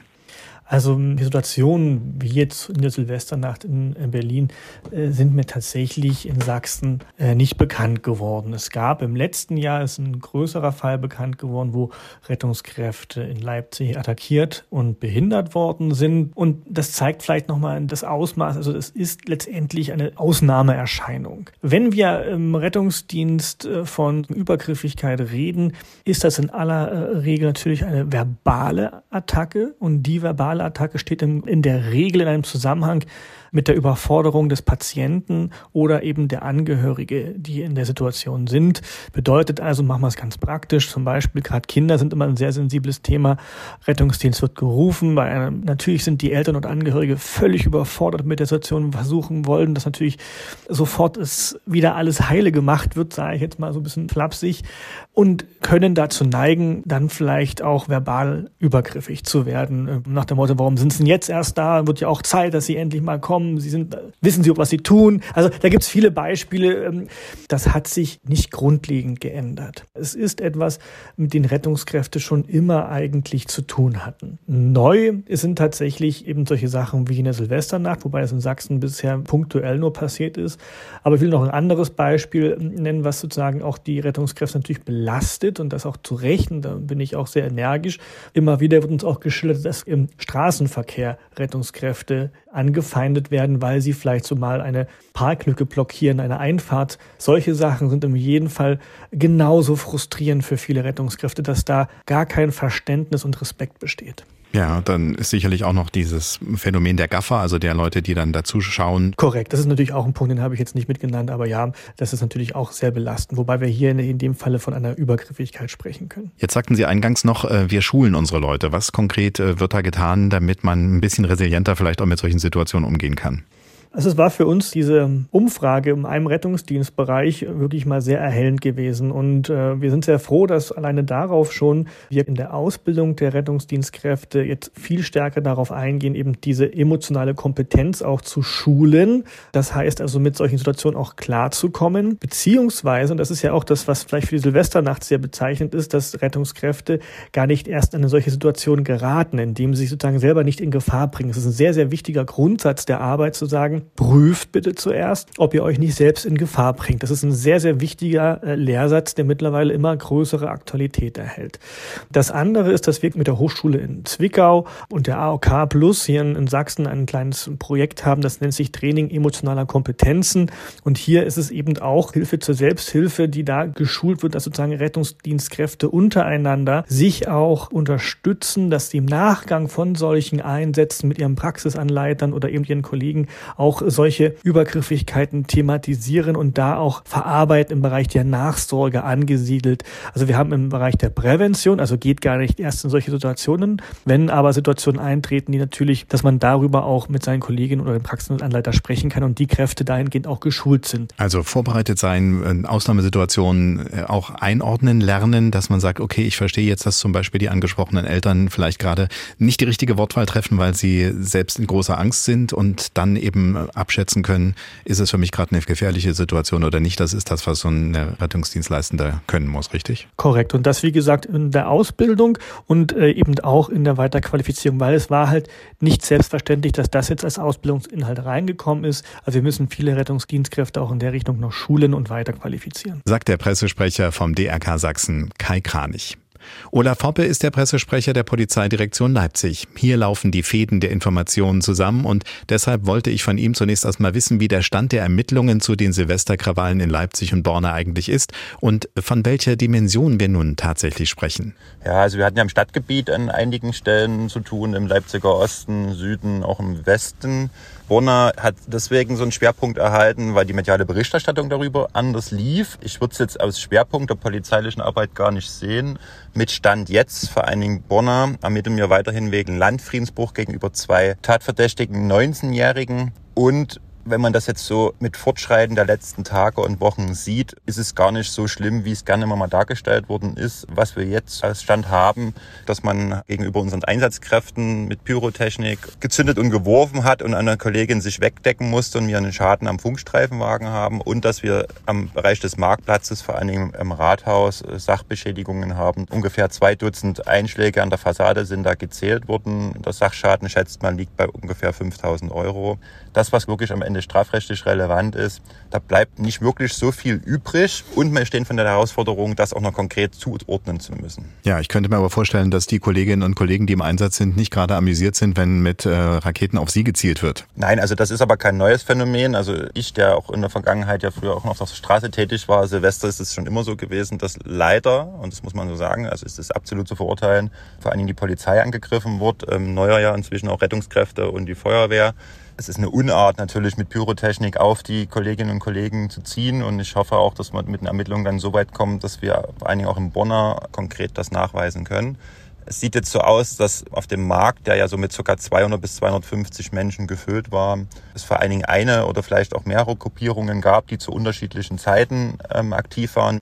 Die, von der wir hier reden, das waren so ca. 30 bis 50 Personen, teilweise vermummt, eher sehr jugendlich. Daraus ist ja auch später die Kontrolle von zwei Jugendlichen erfolgt mit den 19 Jahren und dass sie in die Region gehören und dass sie Gegenstände dabei hatten, die zeigen ja, dass es doch Menschen gibt, die sich immer wieder nicht regelkonform verhalten. Jetzt ist ja ein Aspekt, nicht so sehr bei uns, aber vor allen Dingen in dem Berliner Umkreis, was jetzt nicht Ihr Berichtsgebiet ist, dass äh, da sehr, sehr häufig Menschen mit Migrationshintergrund sind. In Borna zum Beispiel ist mittlerweile neun Prozent der Bevölkerung mit einem ausländischen Hintergrund. Konnten Sie das auch beobachten, dass in diesen Gruppen, die da sich zum Teil aggressiv verhalten, überdimensional viele Menschen mit Migrationshintergrund gewesen sein könnten? Ich kann das jetzt nicht bestätigen. Also ich würde das gerne eher mal so einordnen. Das ist ein Fakt, dass es Menschen bei uns mit Migrationshintergrund gibt. Das ist einfach die gesellschaftliche Entwicklung. Und auf dem Marktplatz von Bonner kamen natürlich auch Menschen zusammen, die auch Migrationshintergrund haben. Die Gruppierung, die wir jetzt meinen als Polizei, die uns angegriffen hat, das sieht es eher so aus, dass die keinen haben. Wir wissen aber natürlich, dass auch auf dem Markt Menschen mit Migrationshintergrund Raketen abgefeuert haben. Und inwiefern ihnen einzelne Tathandlungen zugeordnet werden kann, das ist jetzt noch eine Zukunftssache. Fakt ist, es waren einfach verschiedene Menschen auf dem Markt und der Großteil hat sich gut verhalten und ein bestimmter Teil bestimmt jetzt das mediale Geschehen. Und aus Ihrer Erfahrung jetzt hier auch schon ein paar Jahre im Polizeidienst, erleben wir eine Entwicklung, die bedenklich ist oder sagen Sie, nee, das ist eigentlich so, dass junge Menschen häufig mal versucht haben, so ein bisschen zu testen, wie sie gegen die Staatsgewalt angehen können? Naja, jetzt kann ich erstmal dazu übergehen, wie wir selber mal in der Jugend waren. Wie geht man mit dem Thema Pyrotechnik um und was haben wir angestellt? Also ich würde jetzt nie sagen, dass es neu ist, dass wir in der Jugend unsere Grenzen austesten. Was ich finde doch erschwerend hinzukommt, ist der Einsatz von nicht legaler Pyrotechnik, weil die Wirkung einfach eine andere ist. Und wir hatten ja ein sehr tragisches Erlebnis in der Silvesternacht bei uns in Leipzig, wo es halt zeigt, wenn wir uns alle im Rahmen dessen bewegen, was legal ist, und da gehört auch eine normale Pyrotechnik, die einfach nicht diese Schäden verursacht, die nicht diese Verletzungen verursacht dazu, dann wäre das gar kein Thema, über was wir jetzt diskutieren würden. Am Ende geht es um die illegale Pyrotechnik. Ein Aspekt, den Sie jetzt angesprochen haben, wo Sie sagen, die Beobachtung generell ist, dass nicht nur die Polizei angegriffen wird, sondern eben auch mittlerweile Rettungskräfte, Feuerwehrleute. Nun hat uns der Sprecher vom DRK Sachsen gesagt, dass mittlerweile die Einsatzkräfte geschult werden, darin auf der einen Seite resilient mit solchen Situationen Vertrauen umzugehen, auf der anderen Seite sich nicht in Gefahr zu bringen. In welcher Form wird das auch bei den äh, Polizeidienstleistenden? Spielt das eine Rolle, dass man eben darauf genau vorbereitet wird? Na, es ist ja ein Grundsatz unseres polizeilichen Handels, kommunikativ zu sein, Situationen zu lösen und dann, je nachdem, wie sie sind, wie man uns begegnet, auch verhältnismäßig andere Mittel anzuwenden. Also die Besonderheit ist ja die, dass die Polizei per se in diesem Phänomenbereich unterwegs ist und Rettungskräfte, Feuerwehr, für die ist das eigentlich kein Thema. Das ist eigentlich das Erschreckende, dass sie die Schulung erhalten müssen. Dass es das überhaupt gibt, ist ein Thema, was gesellschaftlich diskutiert werden muss, weil ich denke, dass jeder Angriff auf eine Rettungskraft oder Einsatzkraft, die dafür da ist, Menschen zu helfen, einer zu viel ist. Richten Sie sich jetzt auch darauf ein, häufiger bei Rettungseinsätzen mit vor Ort zu sein, um zum Beispiel die Kolleginnen aus dem äh, notfallmedizinischen Bereich zu schützen? Also es ist schon seit Jahren üblich, vor allem ja auch eine Silvesternacht, dass wir zusammenarbeiten. Es gibt immer eine enge Abstimmung mit der Feuerwehr. Teilweise sitzen Verbindungsbeamte bei uns im Führungsstab mit, um die Einsätze zu koordinieren. Auch an anderen Situationen gibt es Abstimmungen, auch im Konneglitzer Kreuz wieder, wo wir in Begleitung der Rettungskräfte gehandelt haben. Das ist nicht neu, aber es ist bedenklich. Nicht neu, aber bedenklich ist auch, dass es in Borna Silvester immer mal wieder zu Randalen kommt. Weil der Weihnachtsbaum auf dem Marktplatz schon in früheren Jahren im Visier von Chaoten war, gab es auch diesmal Überlegungen, ihn vielleicht vorher abzubauen. Doch man wollte sich nicht zwingen lassen, zumal es so aussah, als ob diesmal nichts geplant wäre. Doch dann kam es anders und Bornas neuer Oberbürgermeister Oliver Urban von der SPD musste im neuen Jahr viele Interviews geben. Ich habe ihn als erstes gefragt, wie er jetzt rund drei Wochen später auf diese Silvesternacht zurückschaut. Also die Stadt Borna möchte natürlich wie jede Kleinstadt gerne bekannt werden als lebenswerter und liebenswerter Ort. Und dann sind natürlich Meldungen, dass ein Weihnachtsbaum angezündet werden soll oder das Rathaus von Böllern beschossen wurde, keine Schönmeldung. Tatsächlich war es so, dass in dieser Silvesternacht kurz vor Mitternacht sich ähm, etwa 200 Personen auf dem Markt aufgehalten haben, von denen etwa 30 bis 60 sich aggressiv gegenüber der Polizei verhalten haben. In dieser Menge war auch ein Anteil von migrantischem Hintergrund, etwa so 60 bis 80 Personen, jedoch diejenigen, die dann von der Polizei hinterher festgenommen wurden. Und es gibt ein Ermittlungsverfahren wegen Landfriedensbruch gegen zwei deutsche Staatsangehörige. Die sind definitiv keine Personen mit migrantischem Hintergrund. Also es bleibt ein deutsches Problem und es ist leider seit einigen Jahren jetzt so, dass es über den Jahreswechsel immer den Versuch gibt, an unserem Weihnachtsbaum sich zu schaffen zu machen. Ja. So dass wir leider in die Schlagzeilen geraten sind. Wir sind aber in die Schlagzeilen geraten, weil es eben die Vermutung gab, dass rechtsradikale Parolen gerufen wurden. Das hat sich aber bislang nicht richtig bestätigt. Jetzt haben Sie schon mehr oder weniger das ganze große Bild aufgeklappt, auch die gesamte Diskussion so ein bisschen okay. mit in den Hintergrund genommen. Ne? Also, dass Sie sagen, ja, auf der einen Seite mhm. ist dieser Generalvorwurf, wie viel Migrationshintergrund ist in dieser Aggressionswelle vorhanden? Ist das äh, von rechts gesteuert und all diese Diskussionen, die dann aufkommen? Und wenn wir jetzt nochmal die reinen Fakten betrachten, dann sagen Sie, A, wird der Weihnachtsbaum schon traditionell seit mehreren Jahren immer mal ins Visier genommen. Ja. Deswegen war auch die Polizei schon da, richtig?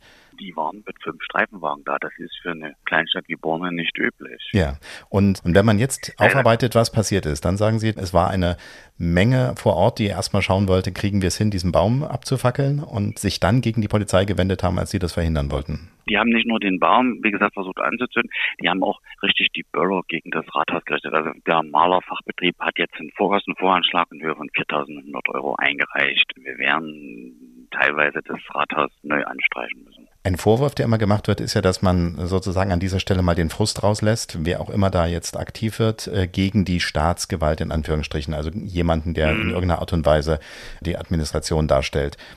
Ist das so, dass Sie das im Alltag in Bonner auch erleben, dass da immer mal Generalvorwürfe gegen die Stadtverwaltung kommen oder ist das eigentlich dann 364 Tage im Jahr ruhig? Bislang habe ich das so empfunden, dass es 364 Tage ruhig ist und wir im Prinzip diese Auseinandersetzung äh, an diesem Silvesterabend haben, wir hatten das vor ganz, ganz vielen Jahren auch am 1. Mai. Aber das hatte sich eigentlich gelegt. Jetzt haben wir aufgearbeitet, wie Sie als Rathausbesatzung darauf schauen, wie die Polizei sich dazu verhalten hat. Wie reagiert denn die Stadtgesellschaft Borna insgesamt auf solche Ereignisse? Ja, die Stadtgesellschaft in Gestalt der Gruppen von verschiedenen Parteien, also die CDU hat zum Beispiel schon den Vorschlag gemacht, dass sie gerne den Markt positiv besetzen möchten, indem wir sehen, dass wir uns hier verabreden, selber den Jahreswechsel zu begehen. Also wenn genug da sind, können ja dann die Randalierer nicht mehr Platz greifen. Das ist die eine Variante. Die andere Variante war Diskussion, dass man hier so eine Böllerverbotszone und auf der anderen Seite eine Böllererlaubnisstrecke macht. Wir sind jetzt auch in der Planung, dass wir möglicherweise kommunales Feuerwerk machen, was wir sowieso schon gemacht haben. Wir haben eine Sicherheitsanalyse durchgeführt. Wir sind in der Allianz sichere sächsische Kommunen vom Innenministerium. Und äh, im Rahmen dessen haben wir eine 300 Seiten Analyse durchgeführt und da sind wir jetzt in der Auswertung und da wird es jetzt so sein, dass wir kriminalpräventiv bestimmte Sachen einführen. Also wir werden Workshops installieren, indem wir vom Flüchtlingssozialarbeiter bis zum Sozialarbeiter aus den Schulen, aber auch die ganz normale Stadtgesellschaft aus Vereinen, Sportvereinen, dass wir zusammenkommen und uns um die Themen Drogenprävention, Migration, aber auch um das Thema, Anführungsstrichen, saubere Stadt im weitesten Sinne verständigen. Und das werden wir auch nicht nur mit dem Stadtrat, sondern möglichst mit breiter gesellschaftlicher Form angehen. Da muss dazu natürlich folgendes sagen, wir haben mittlerweile einen 9% Ausländeranteil in unserer Stadt und darauf muss man natürlich auch reagieren. Und konkret ist es auch so, dass wir etwa 20 migrantische Jugendliche jeden Tag auf unserem Marktplatz sitzen haben den wollen wir uns auch zuwenden. Also ich fasse mal zusammen, Prinzip erkannt und nicht einfach mit einer Variante antworten. Also nicht zu sagen, wir räumen den Baum weg, damit es keinen Ärger gibt, oder wir machen ein Böllerverbot, oder wir machen präventiv was, sondern so einen ganzen Strauß und das möglichst miteinander, richtig? Ähm, ja, miteinander und ein ganzer Strauß. Also das, in dieser Analyse äh, für sichere sächsische Kommunen haben wir im Prinzip 20 Seiten lang neun Handlungsempfehlungen bekommen und die wollen wir nach und nach umsetzen. Wir werden die Entwicklung im linearen Programm von MDR Sachsen abbilden und vielleicht sind die Erfolge auch mal Thema in einem Dienstags-Direkt-Podcast. Falls Sie diesen Podcast nicht gleich nach Veröffentlichung gefunden haben und mehr wissen wollen zu Themen, die wir in den vergangenen Monaten vielleicht besprochen haben, die Infos dazu, die finden Sie auf unserer Internetseite www.sachsenradio.de, dort auf Programm Dienstag dienstags direkt klicken und dann ins Archiv schauen. Zu jedem Thema gibt's eine Menge Lesestoff, es gibt Videos und natürlich den Podcast bis zu einem Jahr zurück. Wenn Sie Fragen haben oder Ideen für Themen, die wir mal besprechen sollten, dann gern per Mail an dienstagsdirekt.mdr.de. Dienstagsdirekt als ein Wort. Ich bin Thomas Lopau, sage Danke fürs Zuhören und Sie wissen ja, Dienstagsdirekt ist längst nicht alles, was die Podcast-Welt von MDR Sachsen zu bieten hat. Dienstags direkt, ein Podcast von MDR Sachsen.